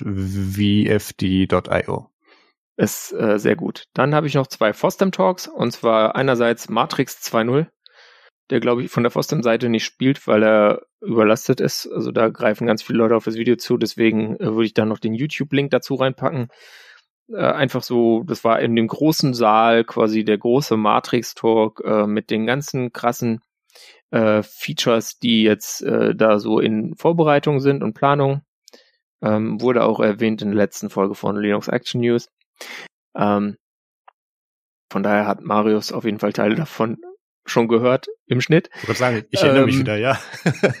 und dann habe ich noch einen äh, anderen Talk und zwar, weil das damals ein Projekt war, was ich sehr cool fand, was aber dann irgendwie nicht sich weiter äh, fortgesetzt hat auf andere äh, Betriebssysteme. Und zwar haben Leute, die Selfish OS äh, nutzen und mögen, beziehungsweise dort auch in dem Fall, ich glaube, David äh, Levelin Jones, äh, mit dem ich auch gesprochen habe, äh, der jetzt dann Yolla leider verlässt für, für was anderes, ähm, weil der den, weil der am Fossil Mobile stand dann für, für Yolla noch da stand, ähm, der hat eine App entwickelt, die hieß Contract und die hat quasi mal eine Open Source Implementation von der Corona Warn App für halt eine andere Plattform für SafeOS äh, geliefert und lief dann auch auf dem Pinephone. Also klar, muss dann irgendwie Standby ausmachen, weil sonst, ne, wenn, wenn das Ding im Suspend ist, dann sendet Bluetooth nichts und empfängt auch nichts. Aber äh, das war so die, die eine Open Source Lösung ähm, für ein Linux-Betriebssystem, mit dem das ging. Also bei äh, Ubuntu Touch und bei den ganzen anderen Linux-Distributionen, die irgendwie klassische Paketformate nutzen, ist da nichts derartiges passiert. Äh, und da erzählt er so, wie, wie, was da so die, die Hürden waren und was sie dabei so gelernt haben. Und das fand ich einfach irgendwie einen ganz netten äh, Talk zu nochmal, wo auch gesagt wird, ja, dieses Protokoll ist schon eigentlich ganz nice, wie Google und Apple sich das ausgedacht haben und sie haben das auch ganz gut hinbekommen. Ja, Contract hieß die App. Von daher absolute Empfehlung. Und damit übergebe ich an Marius. Marius hat, glaube ich, auch andere Sachen als so ein Scheiß, wie ich jetzt hier hatte. Auf Amazon Prime ist jetzt die zweite Staffel von Clarksons Farm erschienen, diesen Freitag, die ich auch tatsächlich komplett durchgebinged habe in der Nacht. Ähm, Meine Güte. Äh, Kurzfassung, äh, Jeremy Clarkson, äh, der 40 Jahre lange Autosendungen moderiert hat und teilweise immer noch tut, ähm, hat auch immer, immer wieder als eine seiner Grundstücke so eine Farm gehabt, die er irgendwann äh, während Covid-Zeiten beschlossen hat, einfach mal zu, übernommen, äh, zu übernehmen und die zu bewirtschaften. Frei nach dem Motto How hard can it be? Auch eine seiner Money Quotes. und ähm, rennt natürlich in alle Probleme damit. Und das Schöne ist tatsächlich, ähm, das ist absolut ungeskriptet die haben da halt, die, die gucken halt da diesen effektiv drei Leuten zu, wie sie dann eine Farm betreiben und haben dann ein 17-köpfiges Kamerateam drumherum und halt drauf. Also Big Brother nur zusammengeschnitten. Ähm, ja, aber äh, und nicht es, es, es, ja, und auch sonst eigentlich mehr Niveau, selbst wenn Clarkson mitspielt. ähm, aber ähm, nein, also Respekt. Das Schöne hier ist tatsächlich, ähm, dass und, und, und so, so viel Stumpfsinn und man diesen Mann auch andichten kann. Und gerade hat er sich auch in Großbritannien unbeliebt gemacht, weil er in einer seiner Kolumnen ein bisschen auf die Maus gerutscht ist, was er über das britische Königshaus gesagt hat und so. Deswegen wird er da drüben gerade tatsächlich gecancelt. Ähm, desto interessanter ist der Mann trotzdem als Charakter und den auch mal ungeskriptet zu betrachten. Das hat man auch schon in der ersten Staffel von Clarksons Farm gesehen. War sehr, sehr interessant. Ähm, vor allem, weil und auch so, so viel Stumpf in ihm auch weiterhin nachgedichtet wird, der, der Mann hat sich angepasst und geändert tatsächlich. Und das sieht man in dem Format auch tatsächlich sehr, sehr gut. Also das war sehr interessant. Ähm, das ist immer noch sehr verwachsen in seinen Wegen und so weiter. Und hier man hat doch immer schon gemacht, aber ähm, mittlerweile mit Einschnitten. Und das ist schon interessant zu sehen, abgesehen davon, dass ich diesen Mann sehr unterhaltsam finde, unabhängig davon. Und in diesem Format, wo der da eben diese Farm aufbaut, und da gab ich jetzt den Plot ein bisschen vor, aber ich spoiler nicht zu viel, ähm, da ist so eine, da ist so ein kleines Dorf nebendran bei seiner Farm und dadurch, dass er jetzt eine große mediale Aufmerksamkeit hat, ähm, müssen die da immer alle durchfahren, wenn die zu seinem Farmshop oder zu seinen anderen Gebäuden, das spoiler ich jetzt nicht, ähm, wollen. Und äh, dementsprechend sind die da alle ein bisschen unzufrieden mit ihm. Und das Council, was sie da haben, ähm, legt ihm jetzt, legt ihm jetzt alle Steine in den Weg, äh, die sie finden können. Und ähm, zumindest so wie sie es geschnitten haben, auch etwas unverhältnismäßig. Und ähm, Herr Clarkson findet da interessante Wege drumherum und äh, das, das ist sehr interessant. Das sind wieder acht Folgen, irgendwie 40, 45 Minuten. Ich glaube, die letzte Folge ist ein bisschen länger. Ähm, fand ich sehr unterhaltsam. Und äh, falls Amazon sich nicht nochmal äh, das überlegt mit dem Cancel von Clarkson, kommt auch nochmal, also eine dritte Staffel kommt auf jeden Fall, weil die ist auch beauftragt schon. Also das wird dann das dieses Jahr, was sie gerade drehen. Ähm, und danach muss er vielleicht mal wieder den Provider wechseln. das passiert ihm öfters. Ja. Ähm, dann habe ich noch äh, Star Trek Voyager geguckt in allen äh, sieben Staffeln. Gerade hatte ich den Artikel noch offen mit äh, 172 Folgen. Die habe ich nicht alle geschaut, weil ich habe so ein paar von diesen sehr in sich geschlossenen Stories, die sie als Lückenfüller drin hatten, dann einfach übersprungen als Folge und habe mich da so mehr auf die Main Story konzentriert und da ist mir dann nochmal aufgefallen, wie beschissen die letzte Staffel und das Ende ist. Das hatte ich gar nicht so in Erinnerung. Also so gehetzt, dass das sah wirklich so aus, oh, man weiß nicht, ob es noch mal Geld gibt, lass mal fertig machen. Und ähm, Mhm. So wurde es dann auch. Aber ansonsten äh, ja immer noch einer meiner ja beliebtesten Star Treks tatsächlich. Ja, guck an, zwei Stunden vier. Ich muss schneiden. Ja. Haben wir gedacht, so. weniger Themen, aber das, da wären wir heute mal früher fertig. Ja, ja nein, das ist das ist nie. das ist, was ich kenne das auch von anderen Sachen. Wenn du eine Tagesordnung hast, wo wenig draufsteht, dann äh, verführt das zum Quatschen und zum Ausmeandern und dann wird's wird's teilweise genauso lang, wie wenn du gleich viel drauf gehabt hättest. Genau. Ähm, aber das ist ja auch ganz normal und ich glaube auch ganz gut so. Ja, und vor allem, da wir uns ja jetzt nicht mehr an diesen zwei Wochen äh, so festhalten, kommt dann vielleicht die nächste Folge in drei oder so, dann habt ihr ein bisschen länger ja, Zeit zum Hören. Vielleicht ist die nächste Folge dann schon die von der von den CLT, wissen wir nicht. Gucken wir mal. Kann passieren. Aber irgendwas, aber irgendwas wird kommen. An dem Wochenende in zwei Wochen wahrscheinlich keine Zeit.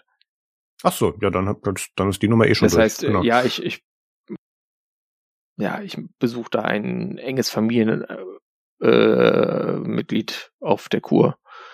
Hm. Und ähm, das, ja, da, ich glaube nicht, dass ich da Sendeequipment mit hinnehme. Nein, natürlich das ergibt nicht. keinen Sinn. Nein. Ähm, wie gesagt, äh, was war, was, welche KW war das? Äh, KW 8 und 9 habe ich Urlaub und werde das, das Member-Programm an den Start bringen. Das heißt, ab da gibt's dann auch wieder den Zusatzcontent und äh, da werde ich euch dann auch regelmäßig dran erinnern mit dem Klingelbeutel und so, ihr wisst das. Nein, dann nervt ähm, der Marius wieder. Er will doch nur euer Bestes, euer Geld. Give me your money, all of it. Ähm, ja, nein, das äh, I have nice ja, Bitcoin wir haben ja tatsächlich, also das, das hält tatsächlich gerade auch den Main-Content ein bisschen zurück, weil wir natürlich da so gute Sachen tatsächlich auch fertig haben, die müssen noch gepostet werden, die ich aber dann gerne in das Member-Programm dann auch schon mal früher erhältlich und sowas mit reinspinnen würde. Das, also so. da, da müssen wir sowieso von der Stelle kommen. Und dann auch solche Sachen, Peter und ich müssen mal wieder Meta-Podcasten. Ja, und, ich äh, muss mal mein Liebum 5 Review schreiben. Hm. Oh, das ja, sind schon wieder zwei Jahre um. Ja, ja. ja. Ähm, also, es kommen wieder Sachen. Wir haben Bock und das wird auch kommen. Ähm, vielleicht weniger Bock bei dem Depot 5 Review, aber wir werden sehen, was passiert. lass es Gut. CatGPT schreiben. Lass es von Chat, ja, lass Cat es CatGPT schreiben. Genau, sehr gut. Ach ja. Sehr gut. In diesem Sinne, vielen Dank fürs Zuhören, macht es gut und bis zum nächsten Mal. Tschüss. Nutzt Matrix und bleibt gesund.